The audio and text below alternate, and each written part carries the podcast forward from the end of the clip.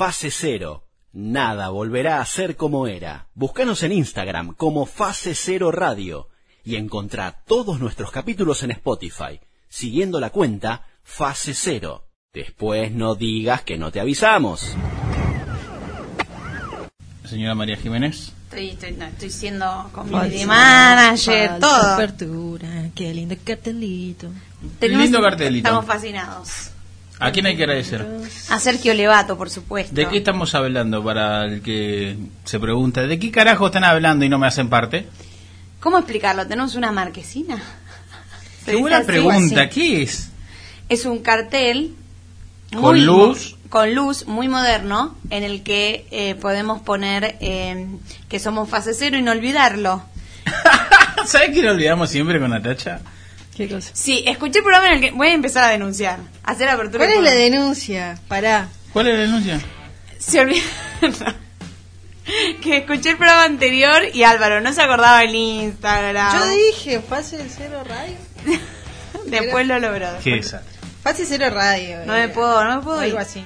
Es un desastre esto. Usted que sé que hay dos horas de cosas copadas.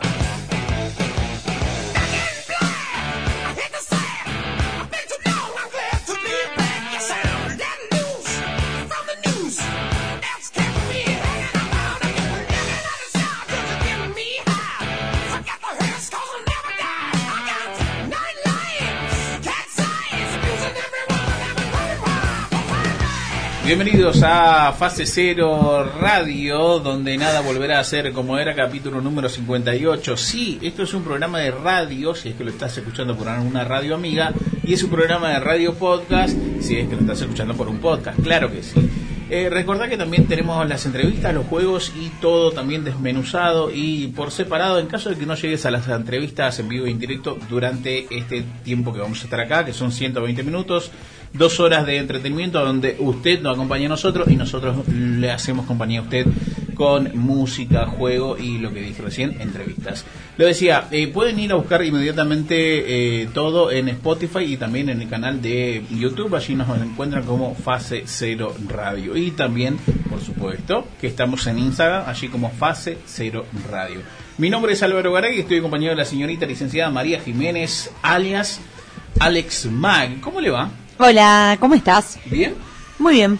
Eh, ya vamos a hablar con usted. Ok.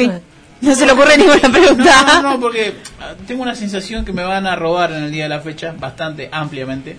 Y voy a saludar antes, antes de entrar a quejarme, Ok. a la señorita Natacha Grabrecamors, ella chaqueña y presente también aquí. ¿Cómo le va? Bien, bien. Ah, tranqui. Veo que viene con espíritu de... Muy espíritu de charlar en la radio. Sí, eh, sensaciones de, de haber ido a asistido a un partido de fútbol. Buenas, buenas sensaciones. Contrátenme porque di suerte. ¿Sí? ¿Qué aprendiste? Aprendí. Eh, no, sinceramente era la segunda vez en mi vida que había ido a la cancha. Solo había ido una sola vez eh, a River versus Olimpo de Blanca en la tribuna de Olimpo. Y ahora fui a ver a Argentina-Uruguay, que ganó 3 a 0. Y Fuimos a- todos, todos fuimos. fuimos todos. Todos fuimos. Bueno, me apretó a mí. Bueno, sí. Pero yo lo que pasa es que el Se programa enojaba. anterior eh, Claro, eh, le, le Entonces, decía, ¿por qué me- no, pero porque ella decía, yo le dije, ya está, el fútbol argentino, o sea, la tribuna argentina es una batalla que ya debíamos dar por perdido. Y ella me dice que no. No podemos erradicar lo que sucede en la tribuna. Ah, ya entiendo lo que decís. Claro. Yo le dije que me parecía bien que la chica esté diciendo, dejen de decir eso. Claro, bueno, de a poco se aprende. Se va no aprendiendo. ¿O sí? Bueno, ¿viste a Messi? Vi a Messi jugar Sí, puntaje para Messi. Vos que sos una especialista en deportes. sobre 10, Sí. 9.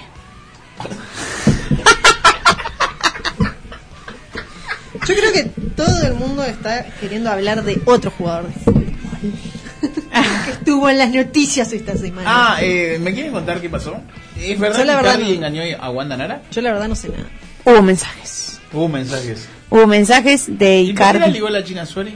Ella le mandó los mensajes. Porque claro, teóricamente, no, ellos intercambiaron mensajes, Icardi se intercambió mensajes con la China Suárez. Y Wanda se enteró, Wanda Nara. Que es la mujer de Icardi. Es la ¿Quién le esposa de sacó- Icardi. ¿Quién le sacó la, espo- la mujer a Maxi López? Le sacó la mujer. Bueno, claro, estamos ¿En qué, mal. ¿En qué año vivimos? Claro, ¿en qué año vivimos? Pero bueno, yo no sé de qué juega Icardi, pero De sé... carnero juega Icardi. pero Pero, eh, pero sé salió que el- aparentemente está metido en un quilombo. El entrenador dijo que no sé qué, que estaba con problemas personales, que lo iban a Ah, esperar. por eso fue al banco. Ah, sí. Claro. Mira, bueno, informaciones que a nadie le importa y que yo no entiendo. Por eso fue al banco. Exactamente, no le dan las ¿Él piernas. juega con Messi o no? Sí, juega con Messi. Ah, mira. Ay, mira cómo sabe Nata. Me Nata la nueva columna de mesa- deportes. Me gusta esta mesa de- llena de gente que sabe. Periodismo.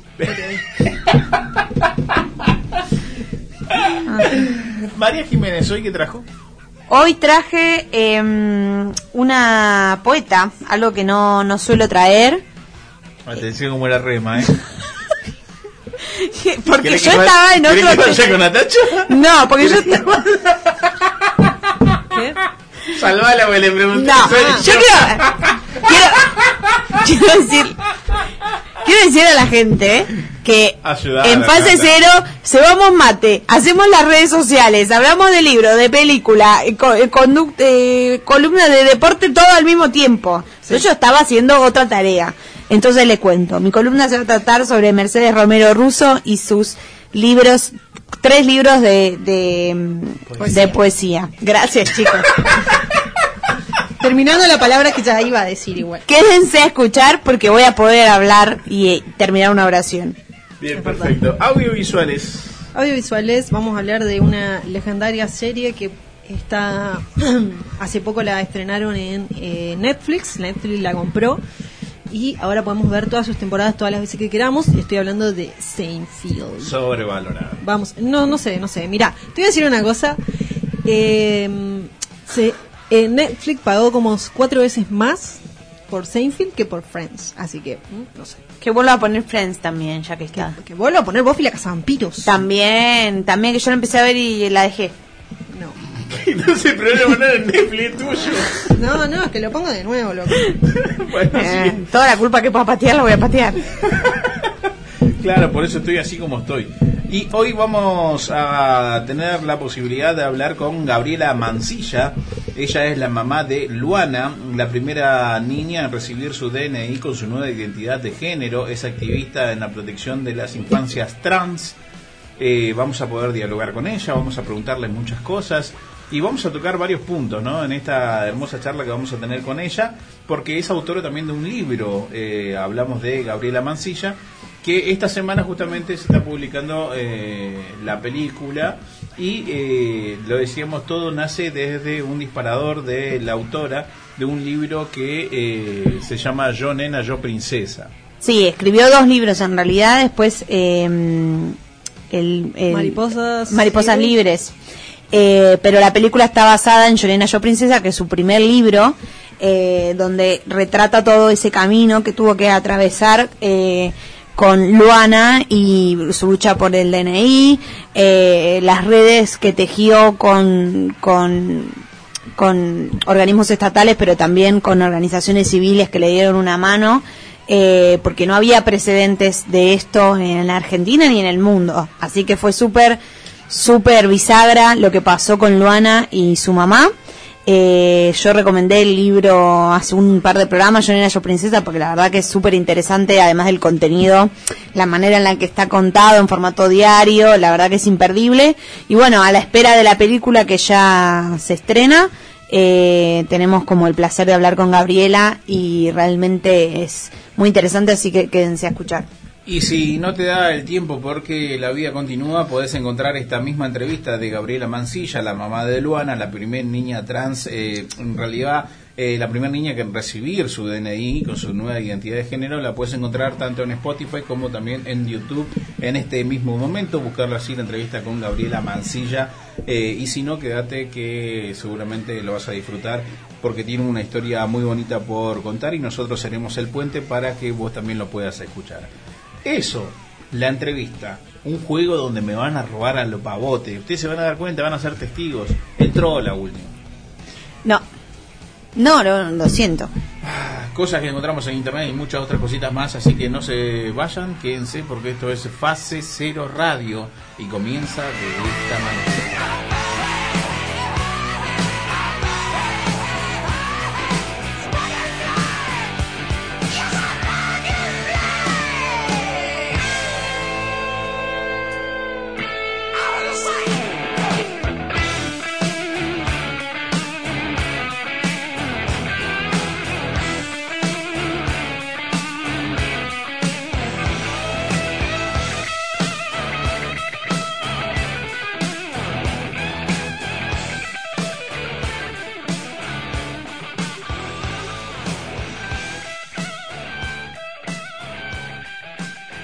¿Cuál quiere que le cante? ¿Cuál quiere que le cante? ¿Cuál quiere que le cante? Fase cero. Nada volverá a ser lo que era. Haré goles, blue, Adam. Oresesaf. Vamos a hablar de una película que está buena, que la Vamos a hablar entonces de la peli mala. Bueno, la última que quiero recomendar, o en realidad no, sí, es recomendar, pero es... Bueno, como les adelantaba eh, al principio, eh, otra recomendación que tengo para hacerles que está en Cinear. Natacha Grabré Camors está en fase cero.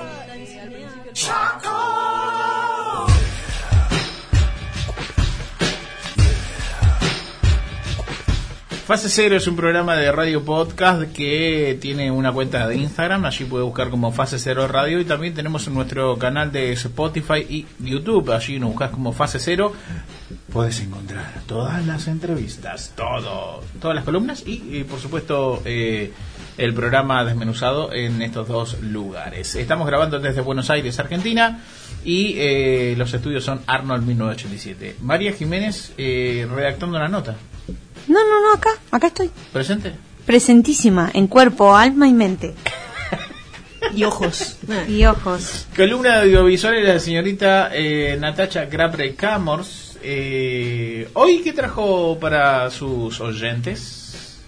Hoy traje para hablar sobre... Mm, hablar, o sea, recomendar esto ya es como qué sé yo, decirte que tomes agua. Ah, es algo que todos sabemos, ¿no? algo que todos sabemos. Ah, no, algo que todos sabemos. Una serie que está muy buena, es una serie vieja, pero ahora la pueden ver porque Netflix la compró y están todas las temporadas. Chucky. Rocky. Seinfeld. ¿Qué te ah, estoy diciendo una serie? Chucky, Rocky, ¿qué, que ver? importa, bueno. Seinfeld, nunca me salió Seinfeld. Seinfeld. Seinfeld. ¿Nunca te gustó? No, le encuentro. Perdón, que te, puedo tirar abajo la Sí, tira, tíralo. Sí puedo. No lo entiendo. Pero va. No entiendo. No lo entiendo. Fin. ¿Cuántas veces la viste? Traté de verla dos veces y me dormí. No todo es huracán. No todo ¿sí? No, lo que pasa es que tus gustos, bueno, no sé para dónde van. Pero decime una sitcom que te guste. Eh, casado con hijos. No, no. no. Pero no, no, no, que bueno, es una sitcom, hay que darle oh, la sí, derecha. Es una sitcom, pero es horrible. que, que califiquemos sus gustos es otra cosa, pero vos le preguntaste una sitcom que te gusta y él dijo... La señorita bueno, pero vos sabías... No. Es válido su reclamo. ¿no? Sí. Álvaro, punto para Álvaro. No, pero ¿por qué sí? me, me, respondiste una serie y dije, no, encima, o sea, en realidad esa serie, Casados con Hijos, es de, una serie yankee. No, es una serie No, ¿qué Fine era otra. Bueno, palabras mayores. ¿Cuándo vamos a poder ver La Niñera? Ah, y La Niñera. Hace algo. Alf, a mí me aburría. Bueno, Alf. No, bueno, no. ¿Quieren hablar de algo en particular? Para, Alf era una serie contemporánea esta también, y es más, cuando hicieron el piloto, cuando estaban hablando tipo, bueno, quiero hacer esta serie, Seinfeld y Larry David, eh, le dijeron, mira, ahora lo que está pegando es Alf, o sea, tu serie nada que ver. Claro. Digamos. Eh, pero bueno, fue un completo éxito, le dieron un poco de le dieron un poco de confianza y anduvo. Y eh, pero una serie más contemporánea. Bueno, igual no sé, casados con hijos de acá, puede ser, pero acá nunca se pudo hacer una sitcom, digamos, como son las sitcom. no, porque hay gente que trabaja en los medios como vos que tiran abajo todas. No, no, porque me parece que es que no es un formato que sea como adaptable a nuestra forma, a nuestra forma de ver, digamos, las cosas, de hacer. Por eso me parece que no, no sé si se, si se puede hacer una sitcom acá. Pero pero bueno, hablemos de Seinfeld. Vamos. Eh, los que, para los que no saben de qué se trata, esta, bueno, primero voy a decir que es una serie creada por Jerry Seinfeld, que es el mismísimo que actúa ahí, y Larry David, y mm, que los dos eran comediantes, los dos son comediantes, pero en los 70 eran comediantes bastante conocidos en los clubes nocturnos. Y bueno, un día se encontraron, empezaron a hablar, bla, bla, bla, y dijeron, ay, tenemos que hacer una serie. Bueno, fueron a la NBC, creo, para proponerles. Y salió Seinfeld, que es una serie de TV que tuvo nueve temporadas, 173 capítulos de 30 minutos, y que se trata, y que, o que ellos en algún momento dijeron que es media hora acerca de nada, o sea, de la nada misma.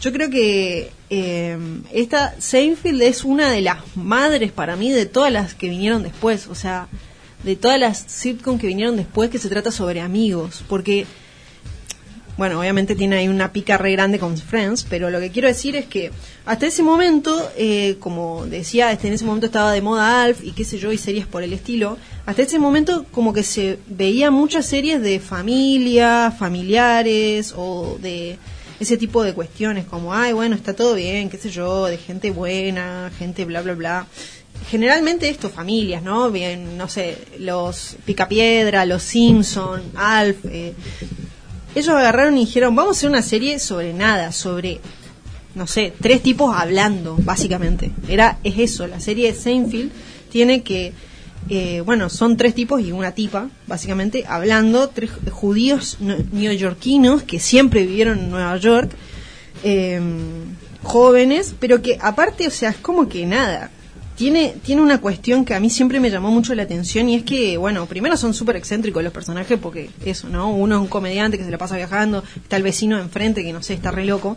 Eh, después está Elaine eh, y George Constanza, que también es una persona que vos decís, ¿quién es este horror de persona? Pero a la vez, no sé, es como que te cae bien, pero te cae mal. Vos decís, Claro. esta persona es... Y eso es lo que era interesante para mí de Jerry Seinfeld, de Seinfeld, de la serie, era que, que, te mostraba personajes que eran horribles, o sea, personas horribles, que solamente se interesaban por ellos mismos, que no es una cosa que en general uno vea en, la televisión o en las series o en las películas, casi siempre son esas personas son los malos. Las personas que son los buenos son, bueno, no, alguien que, qué sé yo, o que duda, dice, no, me tengo que concentrar en lo que yo quiero, o, o qué sé yo, no. Acá tipo, los cuatro eran bastante forros con todo y le interesaba solamente ellos, básicamente. Y era eso muy gracioso. Eh, tenía también est- esta cuestión de que se trataba sobre nada, porque realmente es eso, es tipo, empiezan los capítulos con Seinfeld hablando, haciendo, estando en un club, porque él es él, o sea, él hace de él mismo, eh, comediante, digamos que él es un comediante y empieza haciendo un sketch que va, te va a tirar una onda de qué se va a tratar más o menos el capítulo.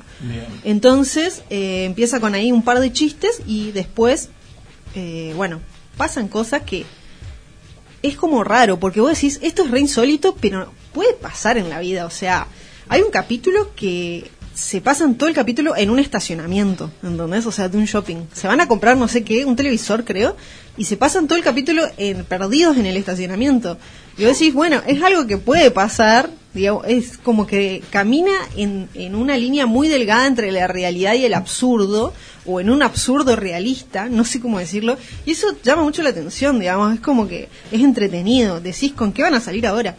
Y a la vez era un fiel reflejo para mí de lo que pasaba en de la sociedad de los 90, porque esta serie empezó en el 89 y terminó más o menos en el 98 que el día que terminó Seinfeld fue, o sea, contaban, digo, las notas y los noticieros, qué sé yo, de que no había nadie en Nueva York en la calle. El, el último capítulo, todo el mundo estaba mirando el último capítulo de Seinfeld como, bueno, para si algún centennial está acá en esta escuchándonos, antes se miraban a las, las series solamente un día a una hora en la tele, entonces tenías que ir a verlo, era como los partidos de fútbol, básicamente. Claro, o sea, la televisión te decía cuándo tenías que sentarte frente al televisor. Claro, era como, bueno, no como ahora que nosotros elegimos, entre Sí, comillas. entre comillas. Así que bueno, pero era una serie que había llamado mucho la atención y bueno, sí tuvo ahí una gran pica con Friends porque, bueno, son series que tenían que ver, son amigos y qué sé yo, pero Seinfeld siempre fueron malas personas y eso era lo, lo, lo- lo loco. Y siempre le pasaban cosas horribles también a la gente esta, o sea, de repente, no sé, eh, había un capítulo donde Elaine tenía que cortar con un chabón que le había dado un infarto, ¿entendés? Y era como, no, y al final terminaba, y vos decías, ¿por qué vas a hacer esto? Qué mala persona que sos, pero a la vez ella como que te daba buenas razones por lo que la iba a hacer, ¿entendés? Claro, Entonces, obvio. estaba entretenido. Pero bueno, eh, algunas cosas igual, digo, está bueno volver a ver y también poder decir, bueno, porque se lo, se lo ha criticado un poco por ser, bueno, obviamente medio homofóbico o racista, como ver, ver una serie de los 90 con los lentes del 2020 es medio difícil y es eh, como tiene ahí otra visión o, o podemos podemos entenderlo de otra manera. Pero eh, también es interesante los argumentos que te dan los cómo se llama Eh, los propios creadores para para contrarrestar esto, ¿no? Porque, bueno, han tenido muchas críticas. eh, han tenido muchas críticas sobre estos temas, por ejemplo. O. Porque, obviamente, bueno, que, que, que Jerry y Larry, Jerry y Larry, eh, los creadores, siempre querían estar como al borde, tipo, diciendo, bueno, vamos a reírnos de esto o, no, o sobre qué nos vamos a reír, por qué nos vamos a reír sobre esto. Eh, y ellos tenían la idea de que como era gracioso, vos te podías reír y eso era lo que te daba gracia, era real, era verdadero lo que estabas viendo, eh, podías, eh, ¿cómo se llama?, reírte de eso y eso era justamente lo que te daba gracia, ¿no? Pero bueno, por ejemplo, hay un capítulo que fue como que contaban en una entrevista que, que, que les había costado, que se llamaba The Outing o tipo La Salida, que es como que Jerry y Constanza hacen una entrevista, bla, bla, bla, y, eh, para una periodista, y la periodista termina entendiendo que ellos son pareja. Y empieza a salir por todos lados, le empiezan a replicar diciendo que Jerry salió del closet y que es, novio de George Constanza. Bueno, hasta la mamá de Jerry se lo cree, la familia, qué sé yo, y ellos como que es tipo, no, no es así, nada que ver. Y en su momento el director, del, eh, digamos, el, el productor le dijo, che, no, esta, esto se puede recontra malinterpretar, porque no, no da que ustedes están diciendo esto, qué sé yo. Y ellos era como, no, pero bueno, ¿por qué no? O sea, riámonos de lo que, o sea, de, de, de esto, ¿no? Porque estas personas no quieren, no querían que todos digan que ellos eran gays. ¿Por qué no querían? Entonces todo el tiempo estaban, eh, ¿cómo se llama? Hicieron la, hicieron el capítulo y, si- y en el capítulo hacen una cosa de estar declarando de que ellos no son gays, pero que eso no tiene nada de malo. O sea, que si fueran no tuvieran, no tendría nada de malo. Y eso era justamente lo que te daba gracia. Era como, te daba gracia su propia tipo como fobia, y era como, están, tenían que aclarar todo el tiempo eso. Dice que en un momento se volvió como un- una frase así tipo pegadiza que todo el mundo lo decía, como, ¿no? Eh, irónicamente, como así, pero eso no tiene nada de malo. No- bueno, nada, como me parece como interesante poder analizar, eh, ¿cómo se llama? Cómo era el humor antes y cómo nos lo tomamos ahora. Y también este humor que era como reírse de eh, lo que está mal, ¿no? Lo que está mal, digo, de eso, de me estoy riendo de un homofóbico, básicamente, o algo así. Eh, pero bueno, siempre está bueno ponerse en, en el lugar y decir de qué me estoy riendo. ¿Me estoy riendo de lo que me tengo que reír o no? Así que está bueno para ver esta serie, para reírte y después pensarla un poco y decir, ¿hemos avanzado desde los 90 o no hemos avanzado nada porque nos seguimos riendo de cosas que no dan? Y también, nada, si querés salir de lo dulce y acaramelado y irte a querer unos personajes que son muy, muy, muy forros y chotos, pero que son como muy humanos a la vez, eh, te invito a ver Seinfeld y a cagarte de risa de, no, y a reírte de, todo esto, ¿no? De, de las ocurrencias de estos personajes y de decir, ¿qué haría yo en esa situación? ¿Haría lo mismo que estos personajes? ¿Soy tan choto? Probablemente ¿O me cagaría de risa también. Yo probablemente, de- hay un, hay un Vos par de... también te cagarías de risa, Yo- no, hay un par de capítulos que yo haría eso. Ponerle el capítulo supuestamente el mejor episodio de todos, el que tiene más puntuación en tipo todos los charts, es un capítulo que se llama El concurso, donde George Constanza, se- no sé, por X o por H o por B, se vuelve a vivir a la casa de los padres y la madre entra a la habitación y él se está masturbando. Entonces él le va y le cuenta a sus amigos. Jiménez, no Jiménez. Él se va y le cuenta lo- a, a la gente esta, a Jiménez, Kramer, a basta. Seinfeld, a todos, eh, bueno, de la situación, y ellos dicen, bueno, vamos a hacer un concurso a ver quién aguanta más sin masturbarse. Entonces es, o sea, todo el capítulo es el concurso de los cuatro a ver Sí, quién... hizo a- una película también de quién, de quién no eyaculaba. Bueno, no, sí, sí. Algo de los 40 días, Sí, no sí, sé sí. qué, sí. Bueno, pero esta peli esto fue antes, le robaron la idea a Seinfeld. Y es un, ¿cómo se llama? Y es todo el capítulo de ellos y aparte sin decir la palabra masturbación. Es todo el tiempo, bueno, diciéndolo, haciendo una metáfora sobre eso o diciéndolo de alguna manera muy graciosa. Eh, pero bueno, los invito a ver, tiene muchas temporadas, eh, denle un par de oportunidades porque van a encontrar algún capítulo que les guste y listo, ahí cuando haces el clic te enganchaste con toda la serie. Eh, y bueno, nada, a ver qué, les, qué, qué conclusión sacan sobre de qué se ría la gente en los 90 y de qué se ríe ahora, ¿no?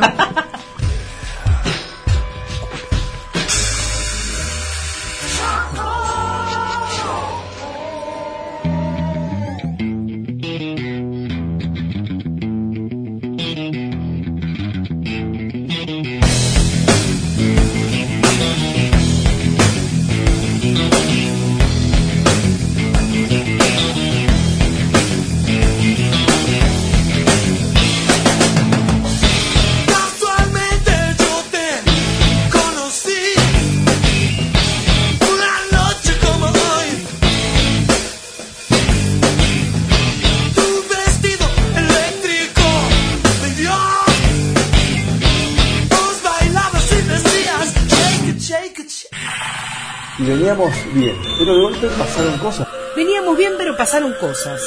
Cosas que pasaron, que pasaron en fase cero. Nos metemos en la entrevista con Gastón eh, Coquiarale. Eh, él es actor. Particularmente yo estoy con las pelotas llenas de reinventarme a esta altura del partido. Por eso te digo. Todo bien, al principio lo tomás con buena onda, como un concepto New Age de reinvertirse, ahí que bueno, hagamos teatro por Zoom, reinventémonos, no sé qué, pero ya, ya después de un año quiero volver a hacer teatro en un teatro, no me joda más con reinventarme que no puedo más. Jauría, sin ir más lejos, es una obra que que habla justamente de lo que hoy está arriba de la mesa más que nunca, por ejemplo, con el caso de Úrsula, esta chica que, que, fue asesinada por su por su expareja hace hace unos días, este, y Jauría habla de todo eso, entonces estamos muy contentos porque es un material que, que justamente viene a aportar al debate, ¿no? Al debate que hay hoy en día con el machismo, el feminismo, lo que pasa con los hombres, con ser hombres, ma- masculinidad. Eh, entonces Jauría viene a aportar a esa discusión desde un lugar artístico, que es el lugar más potente que puede tener una historia. ¿Por qué? Porque uno puede ver la historia en el noticiero, te puede conmover, te puede pasar algo con eso, pero cuando vos vas a verla al teatro, la historia cobra vida, la historia tiene nombre, tiene apellido, tiene personajes, personajes que te generan empatía y de repente cuando te quisiste dar cuenta, estás adentro de la historia y, y la vivís de otra manera, no la vivís igual que cuando lees la noticia en el diario. Ni hablar del caso, el caso fue un caso emblemático porque justamente cambió la forma de ver el abuso sexual eh, en España y en el mundo. Fue un caso de mucha resonancia internacional, eh, se lo conoce como el caso de la manada porque fueron cinco muchachos que violaron en grupo a una chica en una fiesta de San Fermín ahí en España. Este, y la verdad que cuando leí el material me impactó muchísimo, sobre todo porque el texto de Jauría tiene algo muy importante, que no es un detalle menor, que es que todo lo que nosotros decimos en la obra fue dicho por estas personas en el juicio, tanto por los cinco amigos eh, violadores, por la chica que fue violada. Eh, todo lo que nosotros decimos no es ficción, no está dramatizado, está de verdad sacado de los de los estudios, de los estudios, perdón, de los de, papeles que anotaron y fueron armando el juicio. Entonces, en ese sentido, el arte tiene un, un plus que no tienen los medios de comunicación, que golpea de otra manera a un individuo, a un ciudadano que va al teatro. Entonces, es muy necesario el teatro. Lamentablemente, nuestros gobernantes no lo ven de esa manera, pero eh, es una pata fundamental de una sociedad, la cultura, el teatro, los espectáculos. Me, me da la sensación que eh, no descansás un día, viejo, porque estás con tu escuela, estás con las obras, estás escribiendo, estás grabando, estás... Eh, pa- pasa que hacer lo que me gusta es como si estuviera todo el tiempo de vacaciones. No te niego igual que me hubiera gustado tomarme 15 días en algún lugar para estar más tranquilo, pero bueno, no se pudo. Había que ponerse la camiseta del teatro y salir a, a batallar esa batalla, pero pero no la paso mal, o sea, no, no, o sea, la verdad que me gusta mucho mi trabajo y por eso también quizás no tengo como la necesidad de estar de vacaciones y aparte que también tengo tiempo libre, te juro que parece que no, pero tengo tiempo libre. Eso de no querer decir que no, porque sabés que hay mo- los momentos de incertidumbre o de falta de trabajo, si se quiere, no, no se la pasa tan bien, capaz. Totalmente, y aparte que la realidad es que los que dicen que no pueden ser Franchella, Darín, Mercedes Morán y no mucho más. El resto medio que nos tenemos que adaptar a todo lo que aparece. No, hay mucha posibilidad de decir que no, ¿viste? Eh, a menos que, bueno, justo no tengas una necesidad económica y el proyecto no te guste, entonces decís que no, pero la realidad es que son pocas las veces que esas dos cuestiones aparecen eh, y decís que no, ¿viste? La, la mayoría de las veces uno dice que sí. Capaz de decir que no a proyectos autogestionados o proyectos más independientes que no tienen un rédito económico, entonces eh, la decisión pasa más por si te gusta o no el proyecto o te calienta más o menos lo artístico. Pero si no, si son proyectos pagos, por lo general no hay mucha opción de decir que no. Y veníamos bien, pero de golpe pasaron cosas. Cosas que pasaron en fase cero.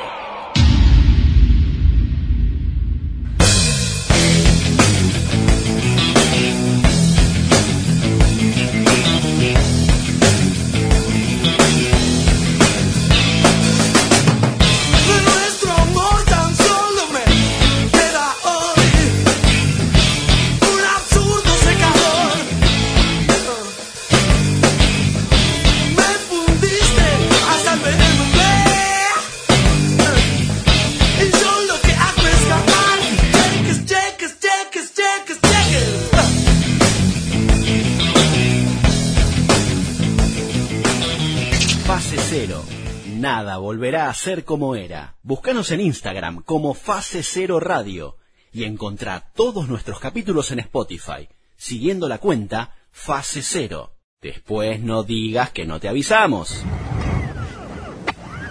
Vamos a hablar con Gabriela Mancilla. Ella es activista por la infancia y adolescencia travestis trans, es escritora, conferencista, ella es presidenta de la Asociación Civil eh, Civil Infancias Libre eh, y la tenemos comunicada telefónicamente. ¿Cómo estás, Gabriela? Aquí Álvaro, Natacha, María, esto es Fase Cero. ¿Qué tal? ¿Cómo les va? ¿Cómo están todos? Bien, bien, bien. ¿En, en qué momento te agarramos? ¿Ya al final del día? ¿Estás cerrando la jornada? ¿Te, te queda un rato largo todavía? Ah, me queda, pero un montón todavía. un día bastante, bastante agitado, sí.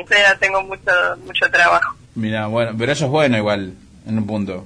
Sí, lo que pasa es que, bueno, al estar haciendo eh, de alguna u otra manera eh, el trabajo que, que muchas instituciones no hacen para con las niñeces trans y travestis, desde la Asociación Civil de Infancias Libres es que tenemos que ocuparnos de decenas de situaciones que, que atraviesan las niñeces con violencia en las escuelas, en el registro civil, porque no le hacen el DNI como corresponde, con las familias, contener, informar, y llega un momento que, que a veces dejamos de lado hasta nuestra propia familia en esto de militar por los derechos y hacer de toda esta lucha una causa, a veces realmente solucionar o, o atender a la demanda, las necesidades, la urgencia, porque lo entendemos de esa manera, es una urgencia y es ahora, hay una niñez ahí sufriendo violencia y es ahí donde tenemos que estar. ¿Y de dónde te agarrás eh, cuando decís, bueno, tengo que cargar energías eh,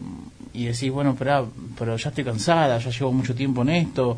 ¿Hay momento para el llanto, hay momento para el cansancio? ¿Hay ganas de, de decir, loco, váyanse toda la mierda, estoy recansada, estoy sola, el Estado no se hace cargo de nada?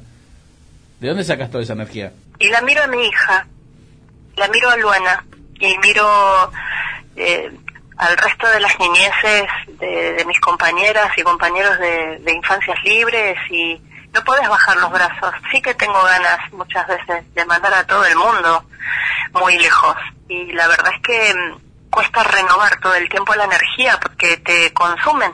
Llevo muchos años ya, más de 10 años militando y la verdad es que se te va la salud también en todo esto. O sea, la militancia tiene eso, que pareciera que, es inagotable la energía y no. Eh, La verdad es que somos personas, eh, eh, tenemos una familia, tenemos nuestras propias hijas, nuestro propio trabajo y, y dejamos todo. Me pareciera como que mm, no, no puedo soportar la injusticia, ¿viste? No, no puedo irme a dormir sabiendo que hay una niñez que está sufriendo como sufrió Luana, por ejemplo, y sé que es cuestión de vida eh, o muerte a veces, ¿eh? Tenemos un 40% de índice de suicidio en adolescentes y sabemos obviamente que la comunidad travesti trans tiene una expectativa, una expectativa de vida de 35 años, o sea que no no no, podés, eh, en el corazón no puedo eh, no puedo decir que no. Y, y el otro lado de la moneda, eh, cuando, cuando ese agotamiento, ese cansancio, ese sufrimiento se convierte en alegría, ¿cuáles, ¿cuáles son los factores cuando vos decís, che, bueno... Una conquista. eh, un- e- esa conquista, ese, ese triunfo, la bandera esa que alzás todos los días. ¿Cuándo vos decís, bueno, por esto? ¿Cuáles son las figuras o, o cómo podemos interpretar a alguien que no está en esa lucha, no? Eh, cuando, por ejemplo, decimos valió la pena, Sí. tanto esfuerzo, tanto sacrificio. Mira, hoy recibí de, de una mamá el DNI, la foto del DNI de su hija de siete años, y que me decía, gracias Gabriela, porque sin vos esto no hubiese sido posible. Por ejemplo, ¿no? Esto vamos a decir, bueno, valió la pena, sí, esa niña tiene su DNI y con ese DNI va a ir a la escuela, eh, ese DNI va a hacer que la respeten en determinados espacios que antes no la respetaban, o cuando ves que una niñez es feliz, eh, cuando ves que una niñez se nombra a sí misma, o por ejemplo, muchas de, de- de las situaciones más hermosas fueron cuando eh, esas niñas o niños elegían su nombre en una jornada de infancias libres, ¿viste? Llegaban con un nombre, con una carita triste y después de compartir entre pares con todo el equipo se podían elegir su nombre y se iban súper felices. Ahí es donde, donde decís, bueno, todo esto vale la pena. Y corregime si digo mal, pero Luana, eh, junto a vos y a todos quienes te acompañaron en esa lucha, consiguió su DNI con el nombre de Luana en el 2013, ¿verdad? Y fue la primera niña trans en el mundo que lo consiguió a esa edad. Eh, ¿Qué crees vos que cambió desde ese momento, vos lo relatás muy bien en el libro Yo Nena, Yo Princesa, eh, todo lo, lo, lo, que pasaste hasta llegar a ese momento, ¿no? Eh, la importancia de las redes que tejiste, que te acompañaron en el proceso, y también todo lo que tuviste que atravesar socialmente eh, junto a Luana y bueno y a tu familia. ¿Qué, mm, qué crees que cambió desde ese, la, de ese momento hasta hoy y qué crees que todavía falta? Mira, desde el, desde el año 2013 eh, logramos con Luana instalar eh, este tema. Logramos eh, visibilizar la, niñez travesti, trans. Obvio, como decís vos, eh, atravesamos infinidad de violencias, pero lo más importante es que abrimos una puerta y, y, dejamos un, una huella, un camino. Hoy hay más de 1.400 DNIs más a partir de el primero que fue el de Luana. Y no solo este, podemos hablar de este país. La historia de Lulú atravesó todas las fronteras y hoy, no sé, me escriben y tengo contacto con, con mamás de México, de Chile, de Ecuador, de Estados Unidos. ¿Me comprendes? O sea, mm. es muy importante haber sido tan visibles por más que fue muy difícil y fue muy doloroso y todavía obviamente nos quedan las secuelas de todo aquello que vivimos, no fue fácil para Luana.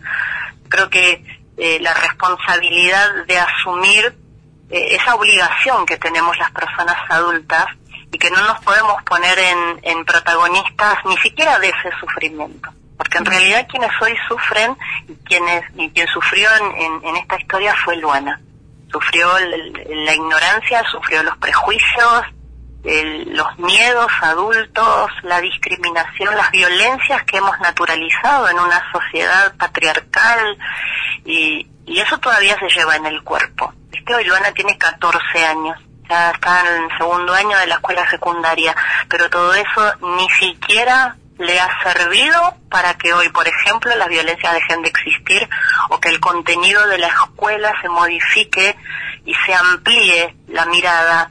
No, no es que eh, estoy diciendo que mm, todos los días, viste, son una violencia tras otra y es insostenible. No, digo que la pedagogía que binaria, la pedagogía desde el biologicismo, todavía está instalado no solo en la escuela, sino en la sociedad. ¿Cómo pueden existir las niñeces, las niñas que tienen pene, los niños que tienen vulva en una sociedad que, que no les legitima su corporalidad ni su identidad, en una sociedad que les incluye a un sistema que no se piensa modificar por el momento? Bueno, ¿cómo su sobreviven?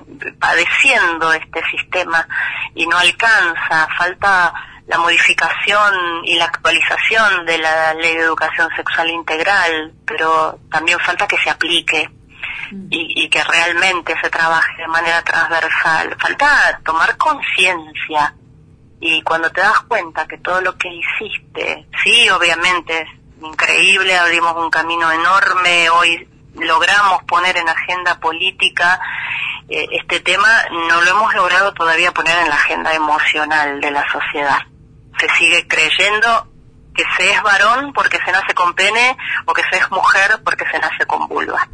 Y desde ahí todas las violencias que no solo sufrimos nosotras, sino que sufren en la actualidad todas las niñeces travesti y trans. Estuvimos viendo que pronto se va a estrenar la película de Yo Nena, Yo Princesa. Eh, está el tráiler y creo que eh, se estrena en octubre.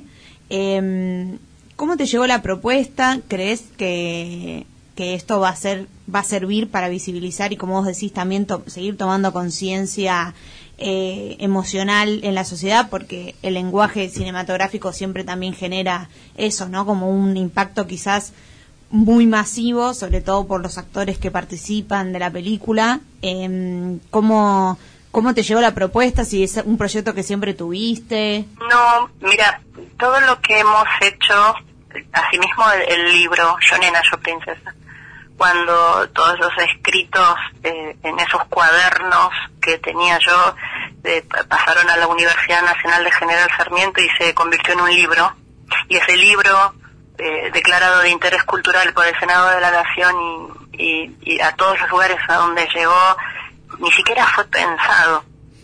La película, con la película pasó lo mismo, la propuesta llegó hace cuatro años, allá por el año 2017, y lo vi como una posibilidad de, de generar herramientas. Viste, cuando llegó ese momento que recién decía el compañero, ¿no? Ese cansancio de decir, no llego, no llego viajando por todo el país con mi libro debajo del brazo para crear conciencia y me proponen eh, hacer una, una película eh, e inspirada obviamente en el libro y dije, esto es una herramienta masiva. Esto es un medio de comunicación que, que va a llegar a muchos más espacios donde yo no llego y ni, voy a llegar y donde el libro, las personas que no lo pueden leer o que no llegan a leerlo, que, y, y la verdad es que se concretó este año. La, la película se, se grabó en, en abril y bueno, vieron el tráiler, se estrena el 28 de octubre. Yo creo que se va a meter en el corazón, va a tocar el corazón de, una gran parte de la sociedad.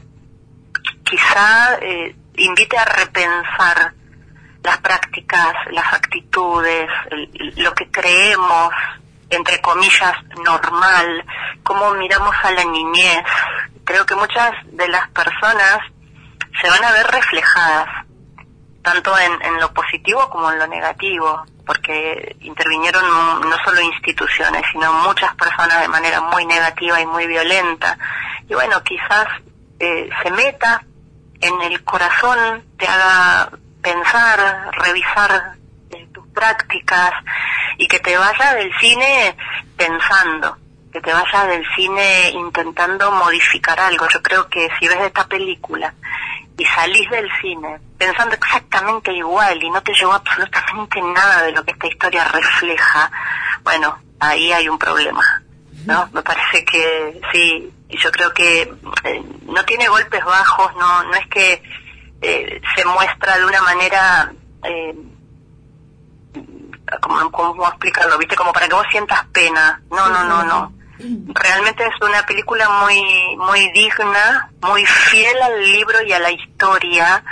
Refleja realmente, obviamente es una ficción, pero refleja todo lo que tuvimos que atravesar con una poesía de- maravillosa, está calificada como apta para todo público y eso también es grandioso, porque las niñeces la van a poder ver, los menores van a poder ver, la, familia entera va a poder ver y discutir y hablar y llevar este tema al hogar y decir, bueno, qué es lo que está pasando con, con esta sociedad y por qué estas niñeces padecen todas estas violencias. Cuando llegó la propuesta esta de la peli, me imagino como que habrá estado muy bueno, pero a la vez siento como, bueno, no sé si te sentaste con Luana a hablar y, y charlar sobre, che, mirá, va a pasar esto, porque supongo que también la exposición, así como vos decís que es una herramienta, también como que abre la puerta a, no sé, a violencia, ¿no? A haters, a cosas así. Y también que uno por ahí dice, bueno, no sé, quiero quiero que, que me nombren así, que sepan todos lo que pasó, o no sé, no sé, me parece como que se están abriendo un montón ustedes y es súper generoso de su parte, pero no sé, ¿lo dudaron en algún momento? Estoy siempre gestionando y armando y creando, militando. Lo hablo con Luana, por más que era muy chiquita. Cuando salió el libro Yo Nena, Yo Princesa, Lulu tenía siete años. Y igualmente le, le, comentaba, le hablaba, le preguntaba. Y ahora mucho más, porque Luana es adolescente. Eh, es más, hasta el director Federico Palazzo, cuando vino acá a, a mi casa, charló con ella. La muñeca de Luana está en la película a pedido de Luana. Ella quería que esté su primera muñeca, ella participa, pidió ella participar de la película. Es una, una nena, una adolescente muy consciente. Y su historia ya está en todos lados y su historia de, de vida ya quedó en la historia de la sociedad, a través de, de aquel DNI, a través de las notas, a través de los libros. Eh, ya nuestra vida ya está expuesta, por decirlo de alguna manera, pero eso era necesario, era necesario que alguien saliera a contarlo. Como te decía, mira, en Infancias Libres ya acompañé a más de 500 familias. Y me, y me pongo a pensar muchas veces, ¿no? 500 familias que yo conocí personalmente y que llevo registro y que están en, en estadísticas, pero a miles que, que ayudé por redes, por mails, por mensajes de otros países, yo creo que en un balance o en buscando el equilibrio es mucho más lo que hemos generado de manera positiva que todos esos comentarios, ataques violentos que los seguimos recibiendo y que en ningún momento dejaron de suceder. El tema es que, que la sociedad llegue a preguntarse qué le pasa a la sociedad con la niñez trans, travesti, y no que nos pasa a nosotras todo el tiempo que tenemos que resistir estos ataques, porque no, no cesaron en ningún momento. Y, y esto habla de la clase de sociedad que somos también. Y cuanto más estás haciendo, que esto siempre me lo dice mi hermano Federico, y te atacan porque estás haciendo algo. Si vos no haces nada, nadie te ataca, nadie hace nada. Estamos generando conciencia y, y no, no es fácil, la verdad que no. Luanita tiene un equipo que la está conteniendo, que la está acompañando, así como también eh, la niña que interpreta a Luana en la película. También estamos trabajando con la familia desde Infancias Libres, con un equipo interdisciplinario, porque estamos por enfrentarnos a todo esto. Porque una cosa es lo que nos pasa a nosotras con esta película, con el estreno de este, de este film, y otra cosa es lo que le va a pasar a la sociedad. ¿Viste? Y acá hay mucho trabajo, mucha contención para que Luana esté eh, bien parada como está. Hablamos con Gabriela Mancilla, activista por infancia y adolescencia travestis trans, escritora, conferencista, presidenta de la Asociación Civil Infancias Libres, mamá de Luana, y tenemos el gusto aquí en fase cero de poder dialogar con ella. Estaba pensando, ¿no? Mientras te escuchaba, que qué tamaña responsabilidad eh, y como dice tu hermano y como bien decís vos también, es porque estás haciendo un montón. ¿Cómo fue ese momento en el que dijiste, cuando obtuviste el DNI de Luana, podrías tranquilamente y por qué no haberte quedado tomando un mate en tu casa y haber dicho, listo, yo cumplí con el deseo de mi hija, ya está, la lucha está hecha? ¿Y cómo fue ese momento en el que dijiste, bueno, no, quiero esto multiplicarlo a otras personas que puedan estar pasando lo mismo que nosotras? Eh, ¿Qué fue esa decisión que dijiste, bueno, eh, voy a tomar esta causa, voy a hacer algo con esto y voy a multiplicar esto que me pasó a mí para que varias personas tengan las herramientas eh, que quizás en tu momento a vos te costó tanto adquirir? Mira, yo creo que todas las luchas son colectivas, que nadie en, en, soledad puede salvarse egoístamente de nada. Cuando obviamente me entregan el DNI de Luana frente a los medios de comunicación de todo el mundo, lo primero que dije fue eh, que escucharan a las niñeces, que, que las familias escuchen a sus hijas, porque nadie les iba a decir quiénes eran más que ellas mismas. Y, y entender, darte cuenta que la comunidad travesti trans tenía una expectativa de vida tan baja que solamente el 1% llega a la vejez. No podía descontextualizar la experiencia de mi hija de su comunidad y entender que es con la comunidad travesti trans. O sea, no estaría Luana siendo Luana sin, sin la historia y la lucha de la comunidad que fue quien impulsó la ley de identidad de género. Y, y esto, ¿no? No es ni siquiera generosidad, es conciencia conciencia de, de que había otras niñeces, así como Luana, no, no creí jamás en ningún momento que solamente Lulú pasaba por eso. Sentí obviamente la necesidad de, de que nuestra historia pudiera por lo menos ayudar a alguien más. Porque a mí me ayudó el documental que vi de Estados Unidos a entender que tenía una hija trans. Bueno, que nuestra historia, ya que todos los medios del mundo la estaban eh, tomando y mostrando y fotografiando, bueno, que ayudara a otras niñeces. Si yo eh, vi sufrir a mi hija de tal manera, escondida abajo de la cama o detrás de las puertas, eh, la vi lastimarse, autoagredirse. Si usted- ustedes hubiesen vivido lo que yo viví, también quizás hubieran eh, querido que otra niñez no lo viva. Yo no quiero que ninguna otra niñez pase lo que pasó Lulú y, y eso nos tocó y colectivizar esta lucha, yo creo que, que fue lo mejor que pude haber hecho. No, no podía volver a mi casa con ese DNI y decir, bueno, listo, ya está, ya tenemos documentos, porque ni, ni así saliendo con el DNI pegado en la frente iban a seguir violentándonos también. Porque volvimos de, de- esa entrega del DNI y volvimos a la misma calle de tierra, al mismo barrio del conurbano, con los mismos vecinos, pensando exactamente igual. Y, y al otro día ir a la escuela y la escuela estaba igual. eh, o sea, nada se modificaba. Y empezar a entender que tenía que salir a defender ese DNI ganado bajo la ley de identidad de género, ese derecho a la identidad, había que seguir defendiéndolo. Y había muchas otras niñeces más para ayudar. Ninguna causa es singular, ni, ni individual, ni egoísta. Las causas son colectivas. ¿Y tienen sedes en alguna en algunas partes del interior? Digo, ¿vienen familias del interior también a charlar con vos? Porque no sé si, digo, acá en Capital están, en Capital, digo, en Provincia de Buenos Aires, qué sé yo, están ustedes, pero más en el interior, siento que una soledad por allá, no sé. Yo he acompañado a familias de Neuquén, de Córdoba, de San Juan, de Chubut. eh, estamos con familias de Tierra del Fuego, del norte del país. Hay, familias de, de todas partes del país y, y de otros países también.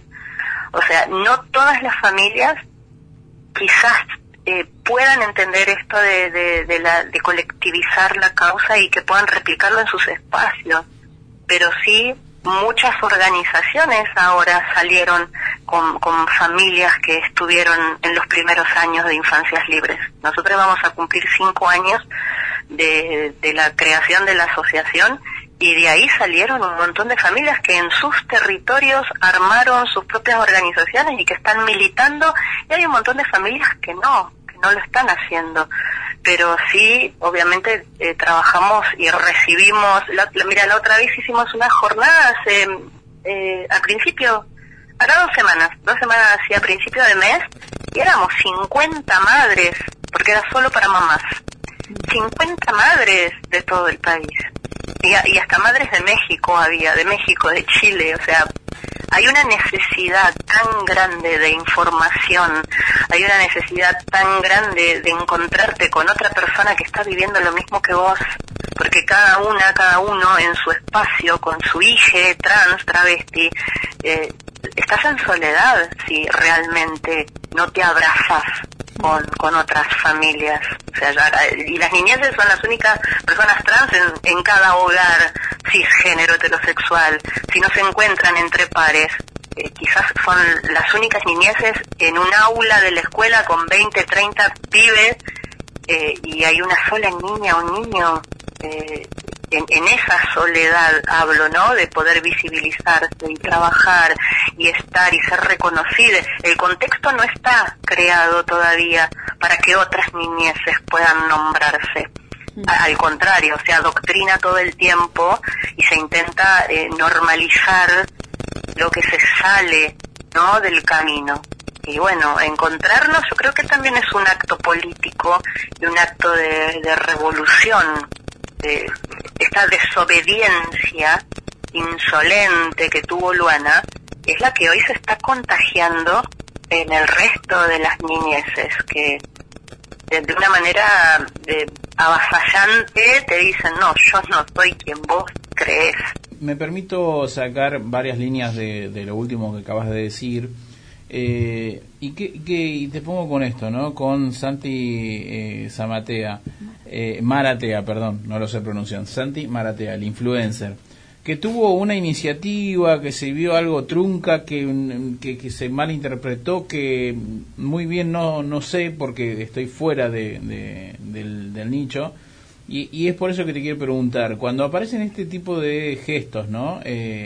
¿Cómo te pega vos cuando alguien dice, eh, porque tiene mucho alcance, que falta educación, que falta un montón de cosas y demás, y, y, y es como que no, no leyeron tu, tu historia de vida, no vieron tu, tu lucha o la lucha de mucha gente detrás. Ay, yo a mí no, me, no tengo ganas de hablar de este chico. Lo único que puedo decir es que celebro todo lo que se haga en pos de los derechos de las niñeces travestis y trans, todo.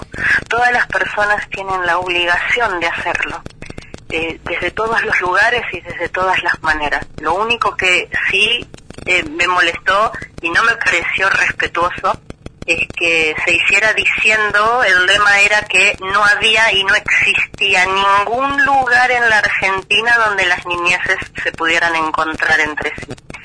Y, y eso es una falta de respeto a, la historia, a la historia que se instaló, al sufrimiento y al dolor con la que lo, con, el, con los que lo instalamos, ¿no? O sea, hay muchísimas, centenares, decenas, miles, miles y miles de personas y de familias y de personas de la misma comunidad.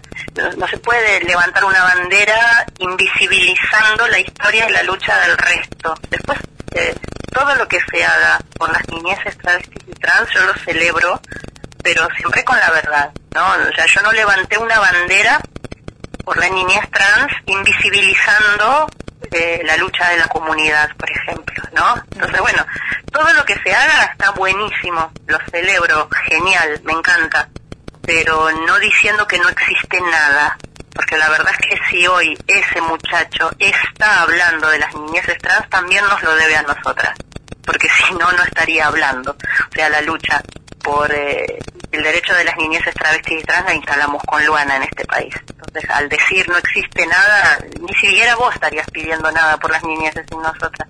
Yo no pido que me nombren, pero que no invisibilicen la historia, nada más. Porque hubiese sido totalmente distinto hacer exactamente lo mismo sin decir que no existía nada en la Argentina. Para irte dejando, que tenías, nos nombraste antes, tenías un montón de trabajo, eh, esto quizás, si lo querés contar, yo leí tu libro hace un tiempo, Yo Nena, Yo Princesa, me encantó, y bueno, es como una, es como, como vos decías, tu diario, ¿no? Y es dirigido hacia, en segunda persona, hacia Luana, eh, contándole, digamos, todo lo que atravesaste con ella, como un registro quizás, y también súper eh, político también, ¿no? Eh, ¿Se lo leíste? ¿Lo leyó? El libro Yonena Luana, a Luana yo se lo leí cuando salió, cuando lo tuvimos en la mano, eh, acá ya por el año 2014. Y cuando empezó la, la, la pandemia el año pasado, Lulú solita lo agarró para volverlo a leer. Y, no solo leyó Yo Nena, Yo Princesa, sino que leyó Mariposas Libres también. Eh, y había y había cosas me decía que había cosas que no se acordaba de cuando era chiquita. Y por ahí nos poníamos a, a revivir y, y le daba como ternura viste y se emocionaba también. Luana es una una nena que tiene un- una, una conciencia y una capacidad tan grande eh, todo el tiempo me está enseñando y yo creo que es un ser tan de, de- de tanta luz que, que todo lo que toca, todo lo que hace de- es, es inmenso. Y a mí me toca todos los días, por eso soy quien soy. Una vez me dijeron, vos pariste a Luana y a Elías, obviamente su hermano mellizo, pero Luana te parió a vos. Y Luana eh, ha parido esta madre que soy, esta mujer que soy hoy, esta militante que soy hoy, porque si no, no la tuviera ella ahí enfrente, que con su sola presencia me obliga a salir de mi zona de confort y de privilegio para, para llevar esta lucha adelante, no, no, no sé qué hubiera sido de mí. Yo creo que hasta me ha salvado, mi, mi propia hija me ha salvado y me ha convertido en lo que soy hoy. Y en, en todo esto, digamos, porque son una familia también, ¿qué, ¿qué onda el rol del hermano? A veces se siente como un poco relegado, supongo que, que también es como un tema, ¿no? Porque tan, tanto foco en todo lo otro y él estando un poco, no sé, o lo sigue con ustedes o cómo, cómo es su relación. Es que eh, tanto foco del, de la sociedad, del periodista, porque acá dentro de mi, de mi casa Elías está a- al, al mismo nivel que Luana, siempre desde, desde que nacieron, o para ambos o para ninguno de los dos, o sea, o es para los dos o para ninguno. Y no, de- en mí y en mi familia no existe poner más el foco en Luana que en el, o sea, para la sociedad sí, y yo siempre estoy diciendo, y Elías y su hermano mellizo, y lo traigo siempre, no es que esto pasa en la intimidad de mi hogar, ni de la familia, ni de las amistades, no, para nada. Quizás eh, habría que preguntarle a la sociedad por qué hacen más poco en Luana y no en, en, en la familia entera o en porque esto también se sostiene con toda una familia. ¿me comprendés? No, no es que yo pude eh, salí me puse una capa viste y salí a hacerme la heroína por ahí. No hay hermanos y hermanas hay una mamá que me contiene después obviamente toda la asociación civil infancias libres. Eh, Luanita tampoco sería quien es sin su hermano ¿viste? O sea, hay algo que, que dentro de la familia se construye, porque si no, imagínate en qué situación hoy estaría mi hijo Elías si, si esto que se fantasea fuese realidad, ¿no? También están sus terapeutas y está la escuela que jamás vino a decirme, mira que está en un segundo plano, al contrario. Eso es quizá, está en la fantasía de, de quien no vive dentro de mi casa, por ejemplo. Pero no, Elías eh, está, está muy contento con la peli, él también participó de extra.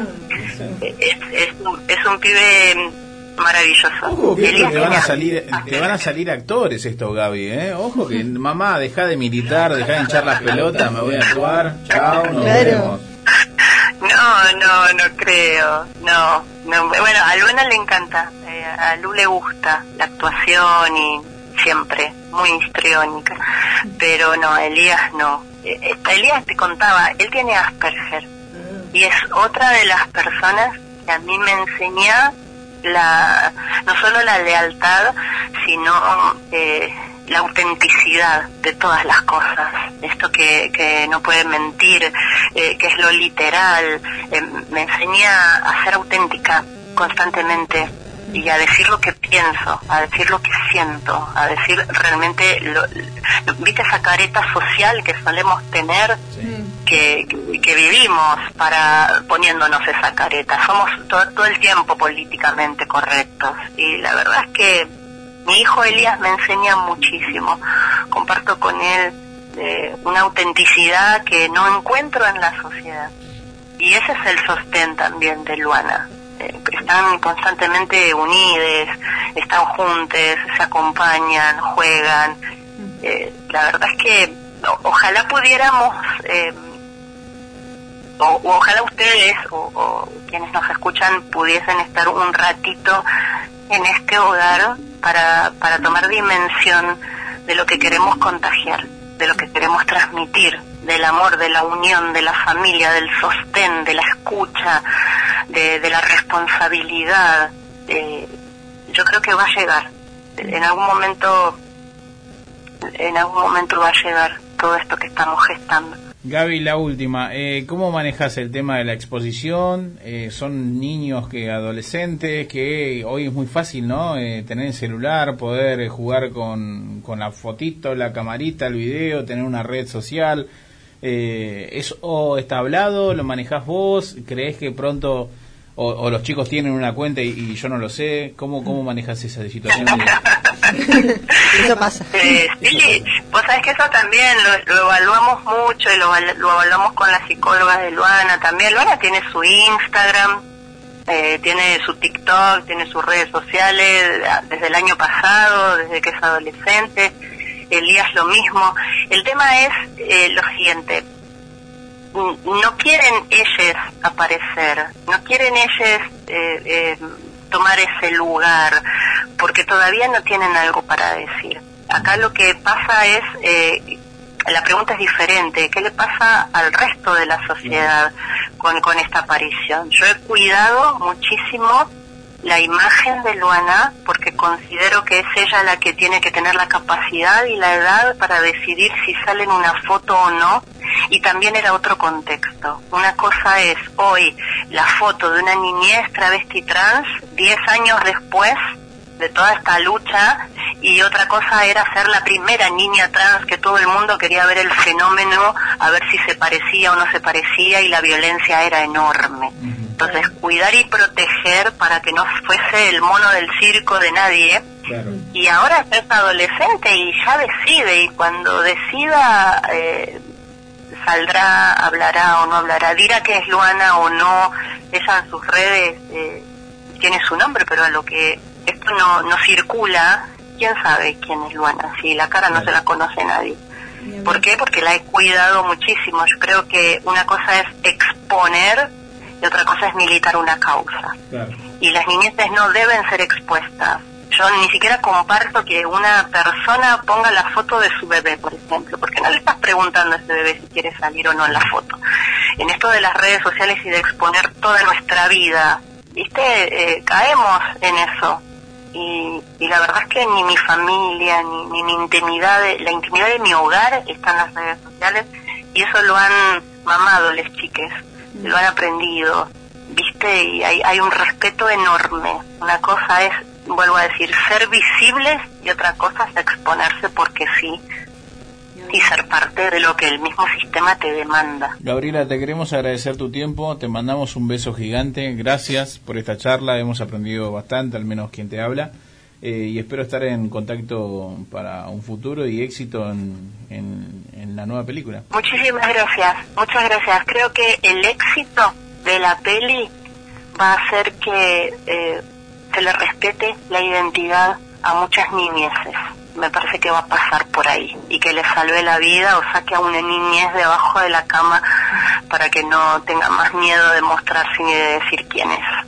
Que vayamos por eso, porque el éxito sea ese. Muchísimas gracias, les mando un abrazo grande a todos. Final de la entrevista con Gabriela Mancilla, activista por infancia y adolescencia travestis trans, escritora, conferencista, presidenta de la Asociación Civil e Infancias Libres y eh, mamá de Luana y Elías, una película que eh, pronto está a estrenar con ellas dos figuras como extra. Como un Como extra, pareciera. pareciera Eh, la que sí. película Yo Nena, Yo Princesa, que se estrena el 28 de octubre. que se va a que se va a estrenar. Yo igual me parece me parece súper interesante y me parece que está re bueno lo que hace porque no solamente como que nos muestra tipo hay otras infancias, sino que también le enseñó a muchos padres a escuchar a esas infancias, porque eso a veces no pasa, digo. Siempre existieron estas infancias, pero ¿qué pasaba? No no había padres que escucharan, supongo yo, ¿no? Sin duda. Eh, es, también es importante cómo eh, puede, puede servir, ¿no? Esto de... eh, no, no es el espíritu de cuánto recaudo o qué gano con una película. Económicamente o en like o cuánta gente va al cine, que es básicamente lo que muchas veces uno naturaliza y dice, bueno, se vendieron tantas entradas, sino que también es el mensaje, cómo se puede transmitir hoy en día este tipo de mensaje, una película, un libro, dando entrevistas, y todo eso resguardando aún así la imagen de los dos tanto de Elías como de Luana. Sí. Sí, y, mm, ahí se nota, como decía ella, que a ella le importa escuchar eh, a sus hijos en todo sentido. Y también en esto de respetar que si ellos no quieren salir, bueno, no salen y que decidan cuando quieran salir y, y mostrarse, qué sé yo. Muy interesante, la verdad, la charla con Gabriela, así que la volvemos a, le volvemos a agradecer. Y, y bueno, y seguimos compartiendo sus redes y que cuenta con este espacio siempre que necesite. Yo nena, yo princesa, primer libro. Segundo libro, Mariposa Libre, eh, siempre de la misma autora, Gabriela Mancilla. Y bueno, también eh, es una parte de este contenido. Hoy María Jiménez en este podcast radio, radio podcast, estará eh, enfocándose en ese terreno. Así que esperemos que lo haya disfrutado y recordad que eh, puedes encontrar todas las entrevistas en nuestra cuenta de Spotify y también en YouTube, así como Fase Cero Radio y FIM. Gracias por la entrevista y eh, seguimos con más Fase Cero, donde nada volverá a ser como era. Fase Cero. Nada volverá a ser como era. Búscanos en Instagram como Fase Cero Radio y encontrá todos nuestros capítulos en Spotify, siguiendo la cuenta Fase Cero. Después no digas que no te avisamos. ¿Qué es fase cero? ¿Qué es fase cero? Fase cero es un... ¿Cómo te explico? Bueno, que que si cambiaran tal vez al conductor... eh, en fase cero pasa que... eh, no sé cómo decirlo en palabras. En fase cero se ríen mucho. Algunos cantan. Lo hacen mal, pero cantan igual. Todos ellos estudiaron para algo. Ah, ya sé. ¿Viste el cosito que va adentro del coso? Ese, ese que es así. Bueno, eh, eso es fase cero. Hacen un programa de radio y comen mucho, mucho, mucho. Fase cero, un programa de radio podcast.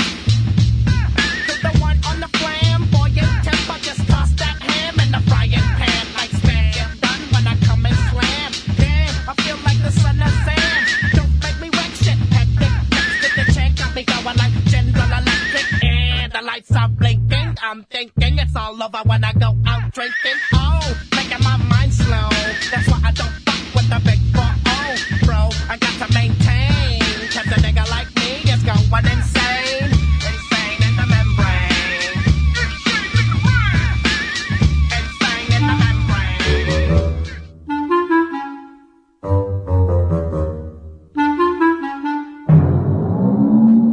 Fase cero y la sección más interesante, más modesta, mejor elaborada y más profesional que se puede encontrar en el tiempo de la radiofonía y los podcasts. Porque esto es... Cosas que encontramos en internet. Fue rechazada de un empleo por sonreír demasiado. Y claro que sí. No sé, una joven...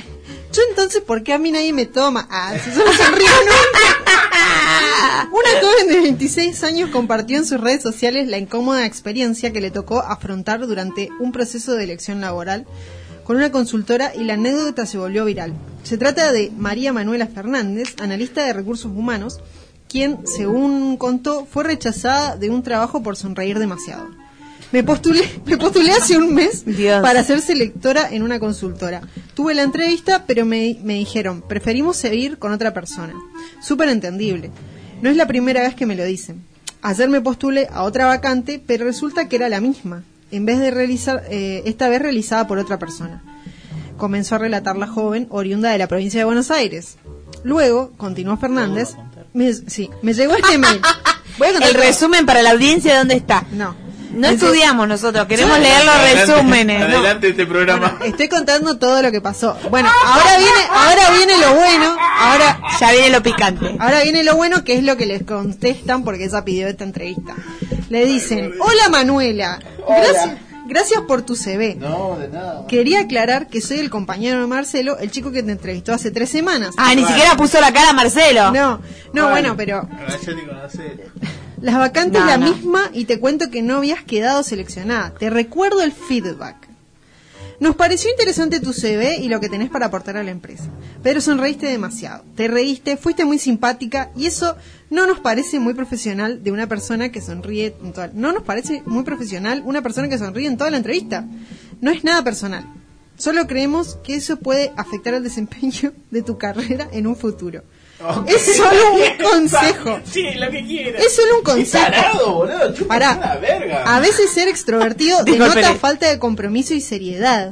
Que tengas buen fin de semana.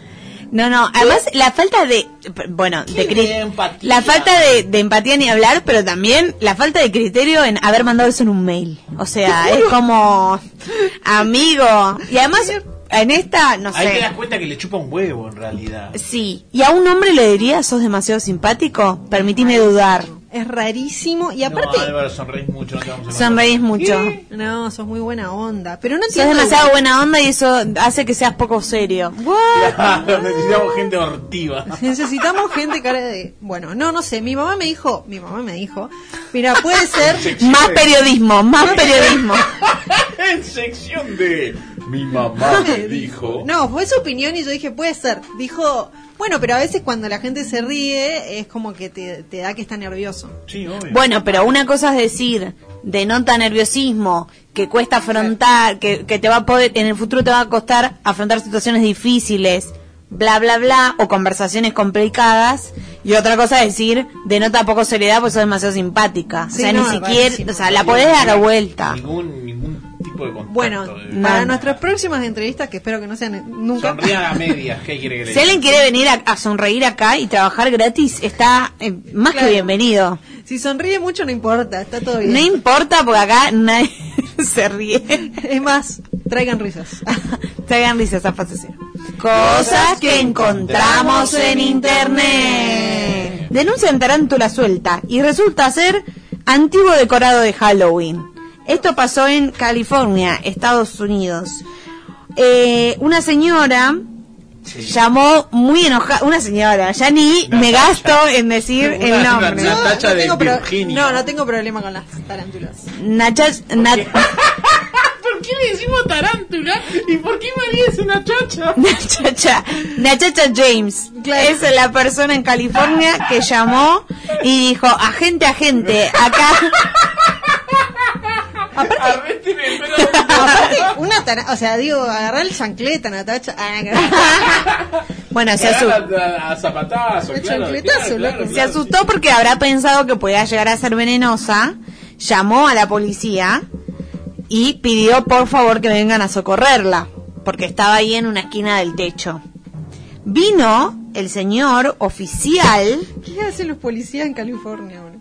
Nada, matan, matan tarántulas. Matan bichos. Y, y- sí, tal cual. Eh, pidió permiso para entrar, porque no es que cualquier agente Claro. o policial, o como le quieran decir en sus pagos, entra a la casa tipo, hola, permiso, vine a, matar a una tarántula, ¿no? Entonces, bueno, fue todo ahí como una burocracia. Yo lo estoy resumiendo, ¿sí? Sí, sí, se nota, dale.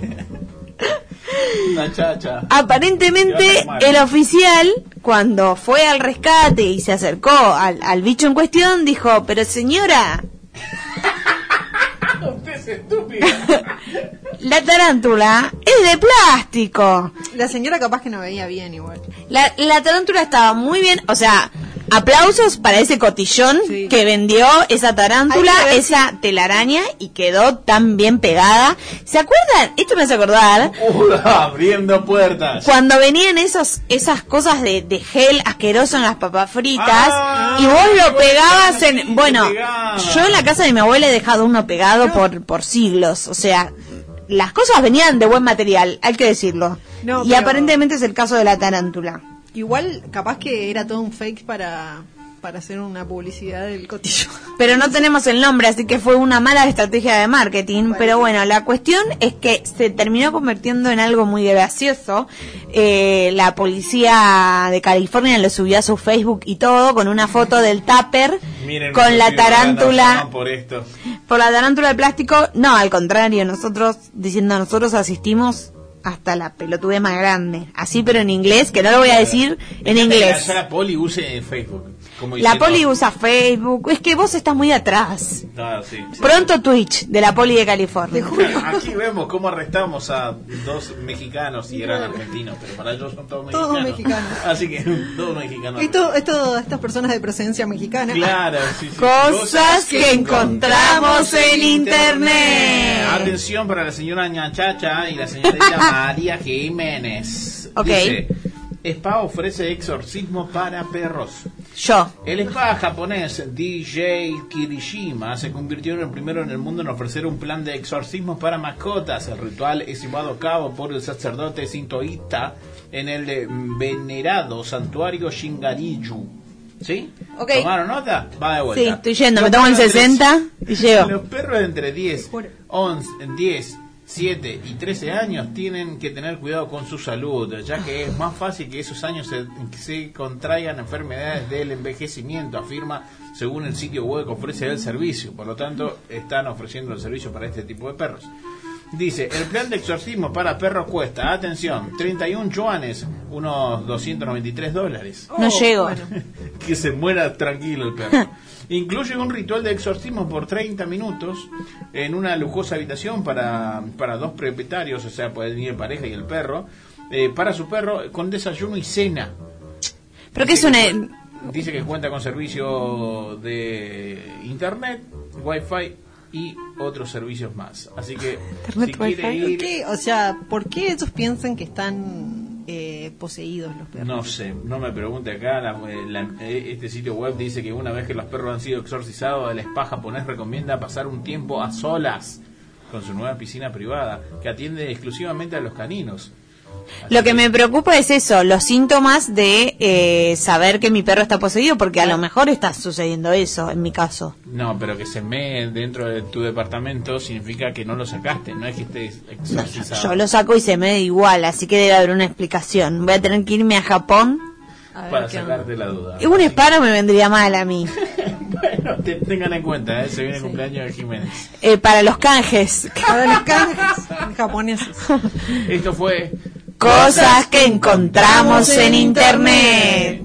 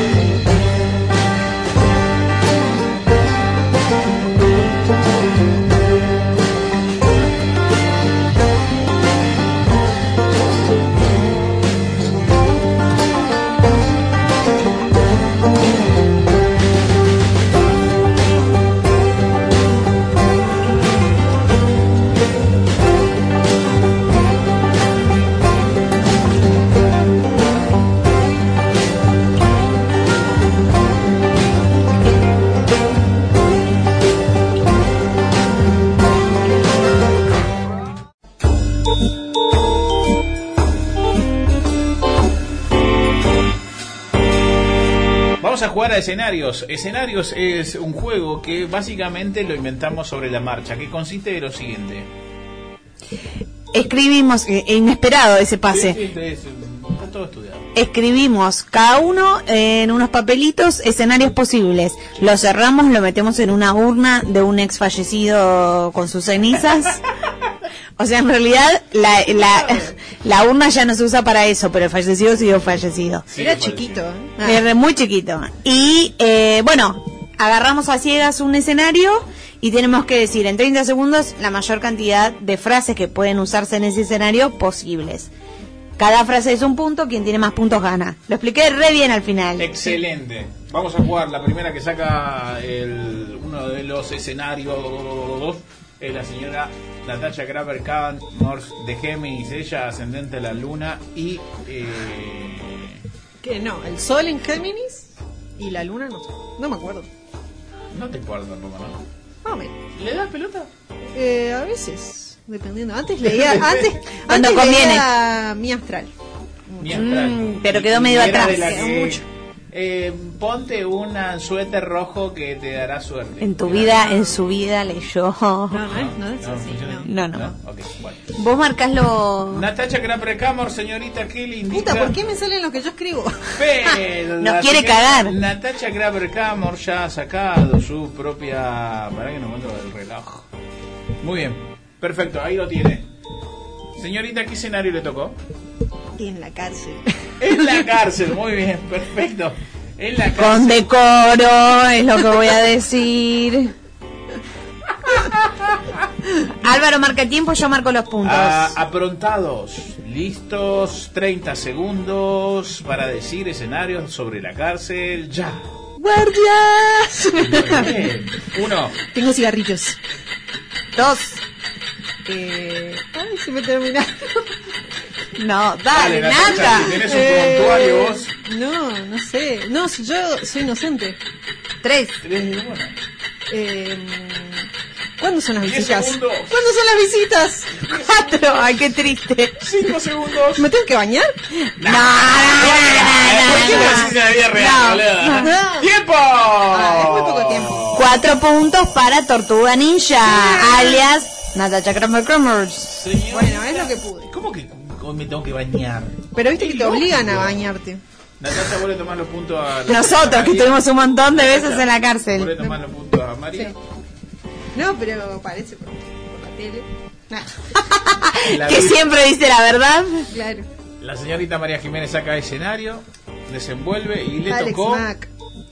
Obviamente lo escribió Álvaro porque no entiendo.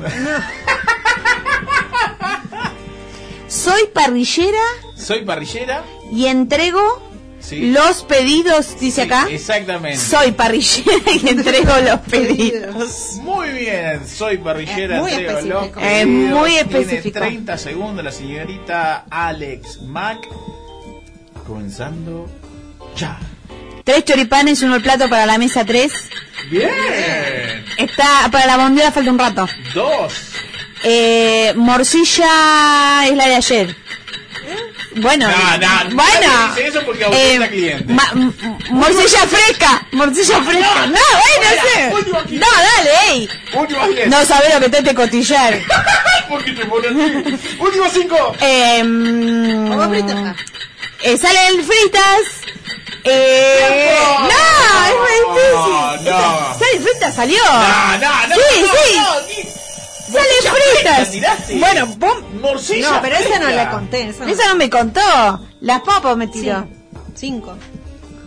Increíble, señorita. Usted que es alma de parrillera no supo. Sí, no sabe lo que está. Ay, ¿Cuánto podés decir en 30 segundos? Claro. Igual me, me gustó. Eh, esta no sabe lo que está la costilla. Me hasta Me personifiqué. Ah, Muy bien, muy bien, muy bien. Vos, Señorita, ahora le toca a la Huracán Baby. Huracán Baby. Hurricane. Hurricane Baby. 15 minutos. Alias Huracán Bebé. Sacamos, dice. ¿Eh? ¿Reseo japonés? Restaurante japonés. Cualquier cosa escribí. Me- ¿Mesero? Sí, vos sos el mesero. Sos el mesero de un restaurante japonés. ¡No! ¡La concha! Arranca el Pará, pará, tiempo. pará, pará, dame tiempito. No, esto es así, querido. Arranca el tiempo ya. Eh, hoy hay promo con tarjeta. Ok. Arishuri Sarishuku es el cocinero. Bueno, No sé. el nombre del cocinero, dos, dale. Eh, los jueves hay promo de mujeres. Ya, ya usaste la promo. Ah, California no me queda. California que sería un rol, ponele. Sí. Bien. Rock California, ah, dale. Bueno, no, bastante bien. Nueva York tampoco me queda. 26 segundos. No, no Salsa. puedes decir dos veces mismo. Salsa de soja. Eh, ¡Tiempo! Salsa de soja dulce no es una frase, no. Tres. Dale, boluda. No, boludo, salsa de soja dulce. ¿Y esa frase que.? Salsa de soja dulce. ¿Nunca la probaron? ¿Cuánto No se llama así. Está mintiendo, está mintiendo. Está Muy bien. diciendo, eso no dice los Segunda ronda. ¿Cómo Tortuga está la Ninja. tabla de posiciones, querida Natalia Tortuga Ninja, cuatro puntos. Cuesta contar cuatro. El cuadradito es re difícil, porque capaz que tenía cinco. Vieron que mi trabajo es muy complicado. Alex Mac, cuatro. Uh. Huracán Bebé, tres. Muy bien, Huracán. Bebé. No, no me tomaron la salsa de soja dulce. Eso no tiene sentido. Es una rata, boludo. Dame acá, yo tomo el tiempo. Bueno, Estamos jugando a escenarios. Uno tiene que sacar los papelitos y con respecto a eso tiene 30 segundos para graficar o idear o inventar Oh, este o también jugar. Con los mejores escenarios que se le puede venir a la cabeza. Las mejores frases que puede haber en ese escenario. La tortuga ninja está interpretada por Natacha Cabo que no hubo un pedo de lo que escribió. No, este creíste vos, creo. Los Ah, más confusos, cuando abrimos un papel y ponemos cara de confusión, es por lo que escribió ya Álvaro. entendí. Empleado de funeraria atiende a un cliente. ¡Sí, verdad! Es difícil. Empleado de funeraria, la señorita Natacha Grabre Camor tiene 30 segundos para transar, transar, lanzar, Transar. transar las, los mejores escenarios a partir de ahora. Pañuelitos tiene acá, si necesita. Re, sí. Este es el cajón presidente. Dos. Lo más económico sería cremarlo. Tres. Las flores podemos hacer arreglos también. Cuatro. Arreglos florales. Arreglos florales. Una, no, una sola vez. Eh, tiene dos eh, cementerios. Chacarita o, En Chacarita O. O. Recoleta. Va. Tiempo. ¡Tiempo! Oh, una tarea tiene.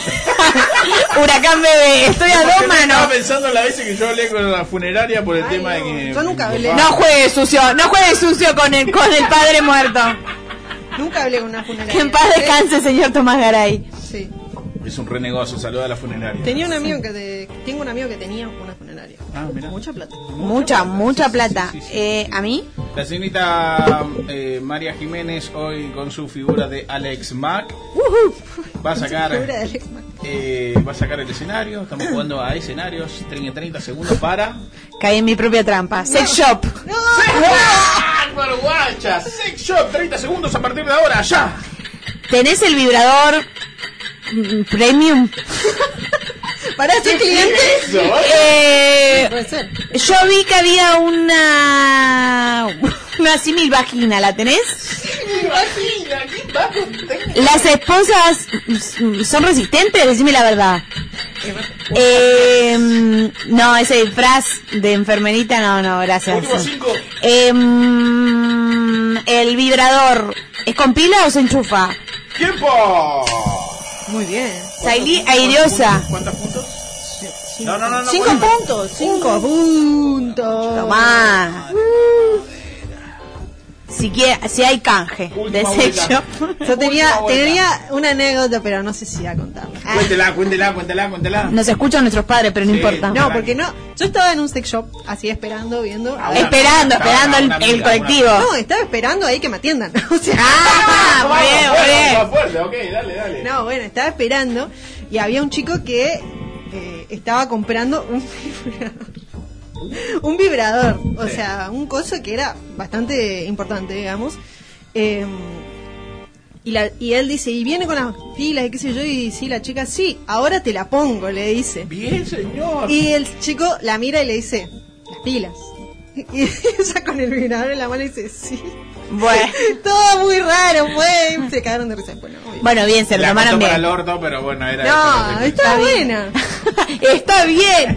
Califiquen en los comentarios si la anécdota estuvo bien, bien rematada y todo. Fue. Mientras tanto le toca a Álvaro sacar escenario. Último escenario. Último escenario. ¿Qué le tocará? Tortuga Ninja. ¿Cuántos No, Huracán? Bebé. Huracán, huracán Bebé. ¿cuánto? Perdón, Tortuga Ninja, ¿cuántos puntos tengo que hacer?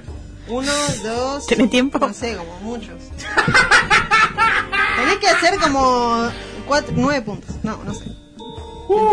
Estás cómodo en el tercer lugar. Y eso te tiene que Siete sacar presión. puntos, Siete puntos. Ok, vamos a concentrarnos. Me toca. ¿Qué te tocó? Cola del banco. Oh, yeah, baby. Bien. Comenzando. 30 segundos ya. Acá hay la fila para jubilados.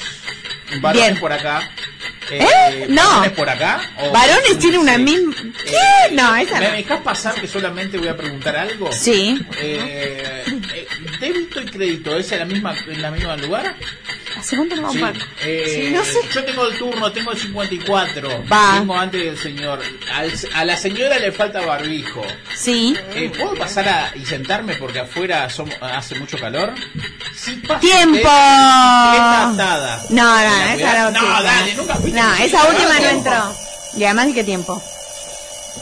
Voy No a. entra, no entra bicicleta no, No, que bicicleta. Jamás en la vida te van a dejar pasar una bicicleta, no te dejan la puerta. fui al parque Patricio y le dije, loco, ¿me cuidás un ratito la bicicleta? Sí, sí, y la dejé ahí y el chavo me la cuidó.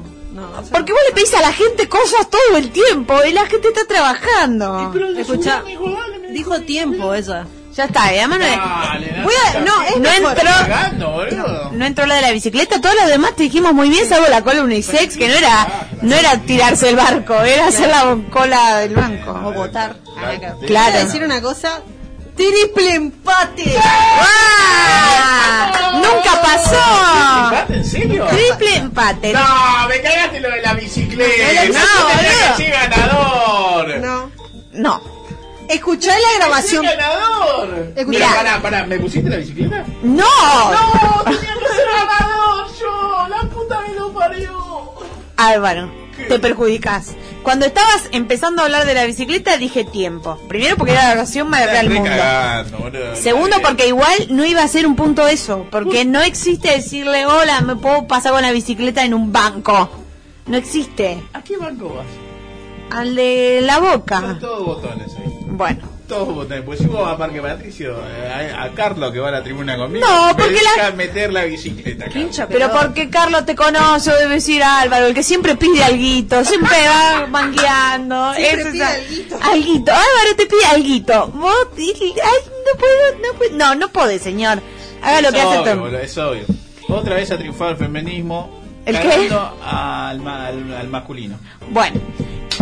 Triple empate, ah, Tortuga Ninja, Huracán Bebé, Alex Mac. Hemos sacado todos nueve puntos. Excelente. Nunca antes visto.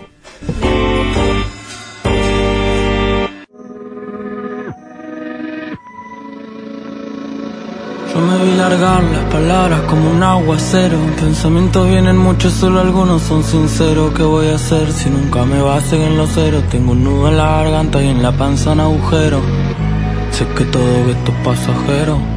La agonía del enfermo, el amor en el verano, su calor en el invierno. Pero la veo y caigo en la trampa de sentir que hay algo eterno.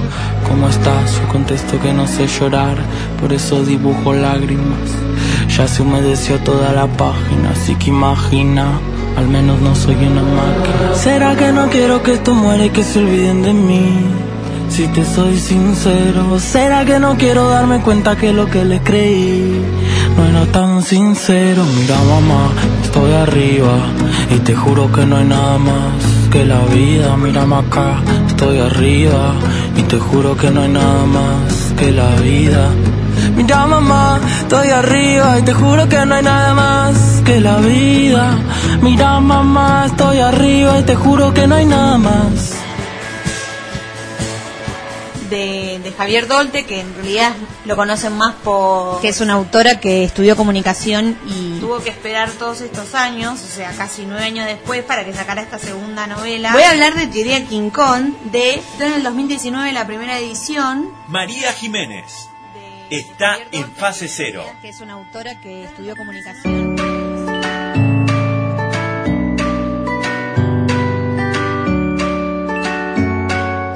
Fase Cero, capítulo número 58. Eh, esto es un programa de radio podcast y nos puedes encontrar en Instagram así como Fase Cero Radios.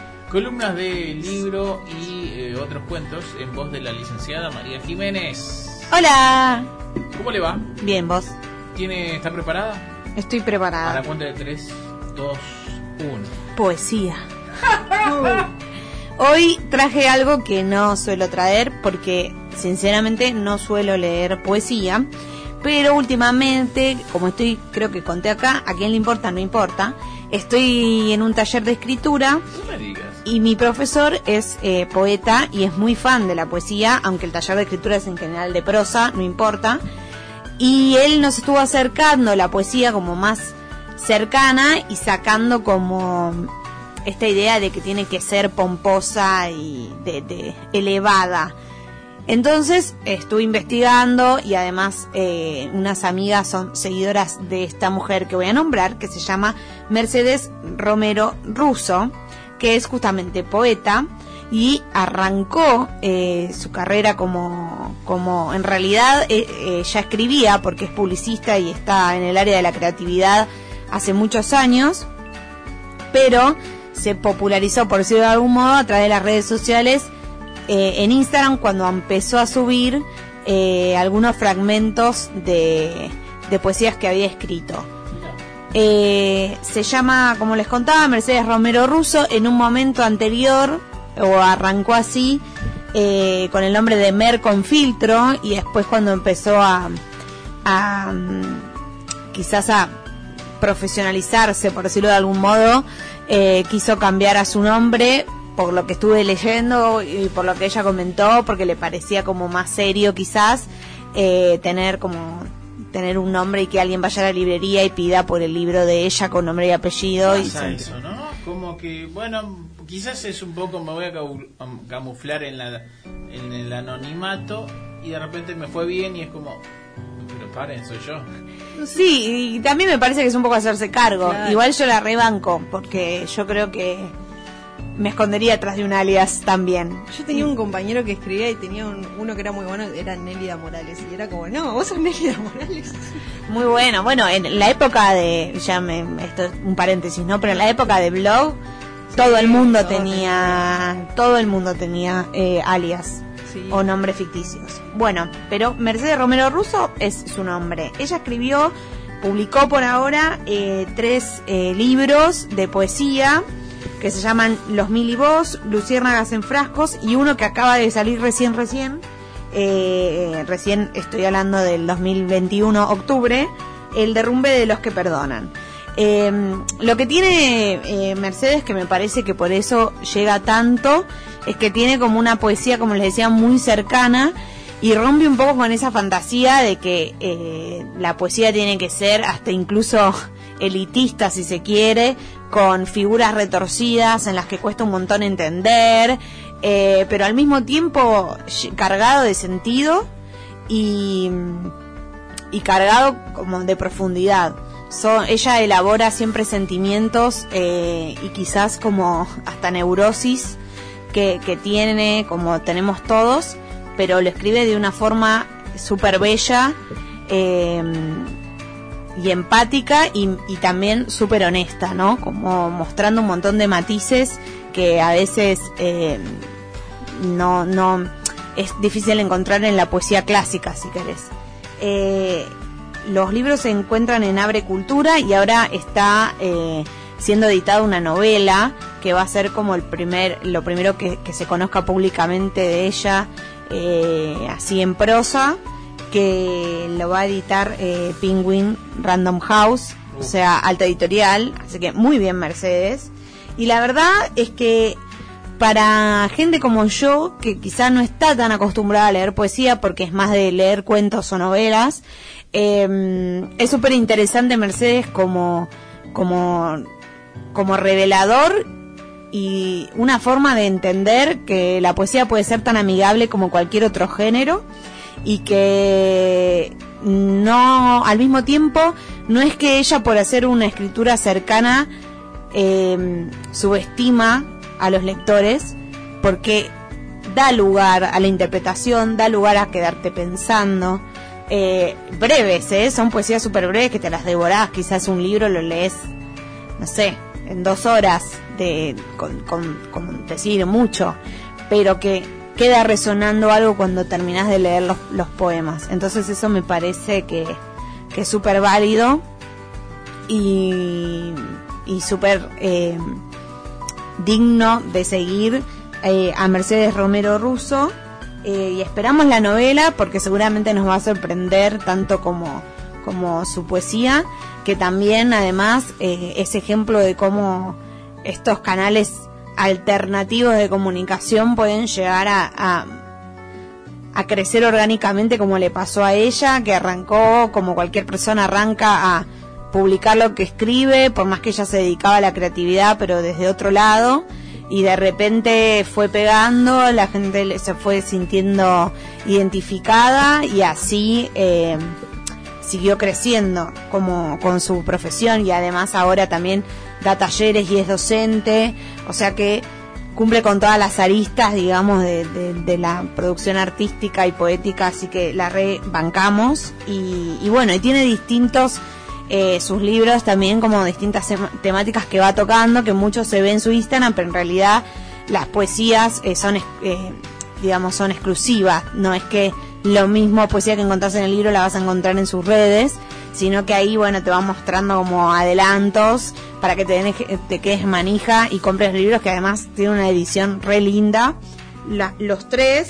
Y bueno, hablan de los duelos, ¿no? Algunos, eh, por ejemplo, los mil y vos es más, es, eh, más catártico quizás, eh, pero a la vez todos son bastante esperanzadores, como que al final del día hay duelos y pérdidas, pero siempre como una luz de optimismo, eh, sin caer en lugares comunes, pero ya digo, sin ser retorcido tampoco, la verdad que es como un estilo muy particular el que tiene, así que recomiendo que la sigan, eh, que compren sus libros y bueno, que esperen también la novela. Así que bueno, hoy traje a Mercedes Romero Russo y sus tres libros de poesía.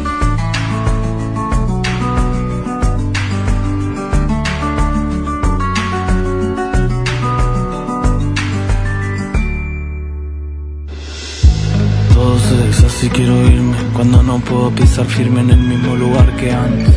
Pero todo es un instante y escapar no sirve. Para buscar ser libre nunca se hace tarde. Y ahora entendí que no todo está bien pero está bien así. Una temporada de poner énfasis en entender el lado oscuro de este éxtasis. Y no que sea frágil tengo la nostalgia con el sí muy fácil. Sé que es difícil estar al lado mío. Le da náuseas el bien de lo que vivo. Te preguntaba por qué estando mojado me río. Es que me empapa este rocío Compuesto por recuerdos de crío. Nos van corrimando con frío Amando lo mío, tomando, intentando el olvido Y ahora dudo si eso tuyo era amor de verdad. O buscabas un muñeco pa' mostrar Y no funcionó conmigo. No soy un placebo diseñado para engañar tu vacío ¿Será que no quiero que esto muera y que se olviden de mí? Si te soy sincero ¿Será que no quiero darme cuenta que lo que le creí No era tan sincero Mira mamá, estoy arriba Y te juro que no hay nada más que la vida. Mírame acá, estoy arriba y te juro que no hay nada más que la vida. Mira mamá, estoy arriba y te juro que no hay nada más que la vida. Mira mamá, estoy arriba y te juro que no hay nada más. eh. Mira mamá, estoy arriba y te juro que no hay nada más que la vida. Mira mamá, estoy arriba y te juro que no hay nada más. Final de Fase Cero Radio, capítulo número 58. Ya puedes encontrar todo el programa completo en Spotify y en YouTube. 58 es el capítulo donde hablamos con la, señorita Gabriela Mancilla, la mamá de Luana, la primera niña recibida el DNI eh, de su nueva identidad de género. Ella es activista de la protección de las infancias trans y nos habló de, de todo lo de todo el trabajo que conlleva y también parte de su historia. También eh, espero que hayan disfrutado de esta nota y por supuesto la van a encontrar en los canales de YouTube y Spotify. Señorita María Jiménez, señorita Natacha Crapre Camors, saludos. Eh, ¿Quieren mandar a alguien saludos? ¿Qué van a hacer este fin de semana? Yo te mando saludos a vos. ¡Vamos! Eh, ¿Cómo no sé, viene tu, A mi perro. Eh, tu negocio de Bitcoin o de No. monedas? No, no, ahí anda. ¿No? no, no. ¿Ya no. te enriqueciste? No, todavía no me enriquecí, boludo. Estoy ahí No estaría tratando acá de con descifrar, ustedes, claro. sucios. Estoy tratando de descifrar todavía ¿Estás cosas. tratando de entender cómo funciona? Claro. O- Sí, sí, sí, tratando de entender cómo funciona todavía. Ah, ok. Así que, nada, eso. Bueno, perfecto. Avisanos. Cuando sepa más, les voy a contar. Claro, tipo, chicos. Claro, vengan a dar, venid a dar una masterclass, Claro. meternos en esta estafa piramidal, nos interesa. Dale, dale.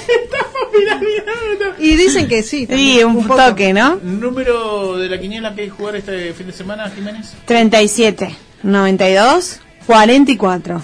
Escucharon bien, tomen nota y después no digan que no les avisamos. 58. ¿Cuántos números son? Y el signo zodiacal, eh, Natacha, que va a tener muchos buenos éxitos este fin de semana. Géminis. Ah. Decía mío. Chao, cuídense. Chao.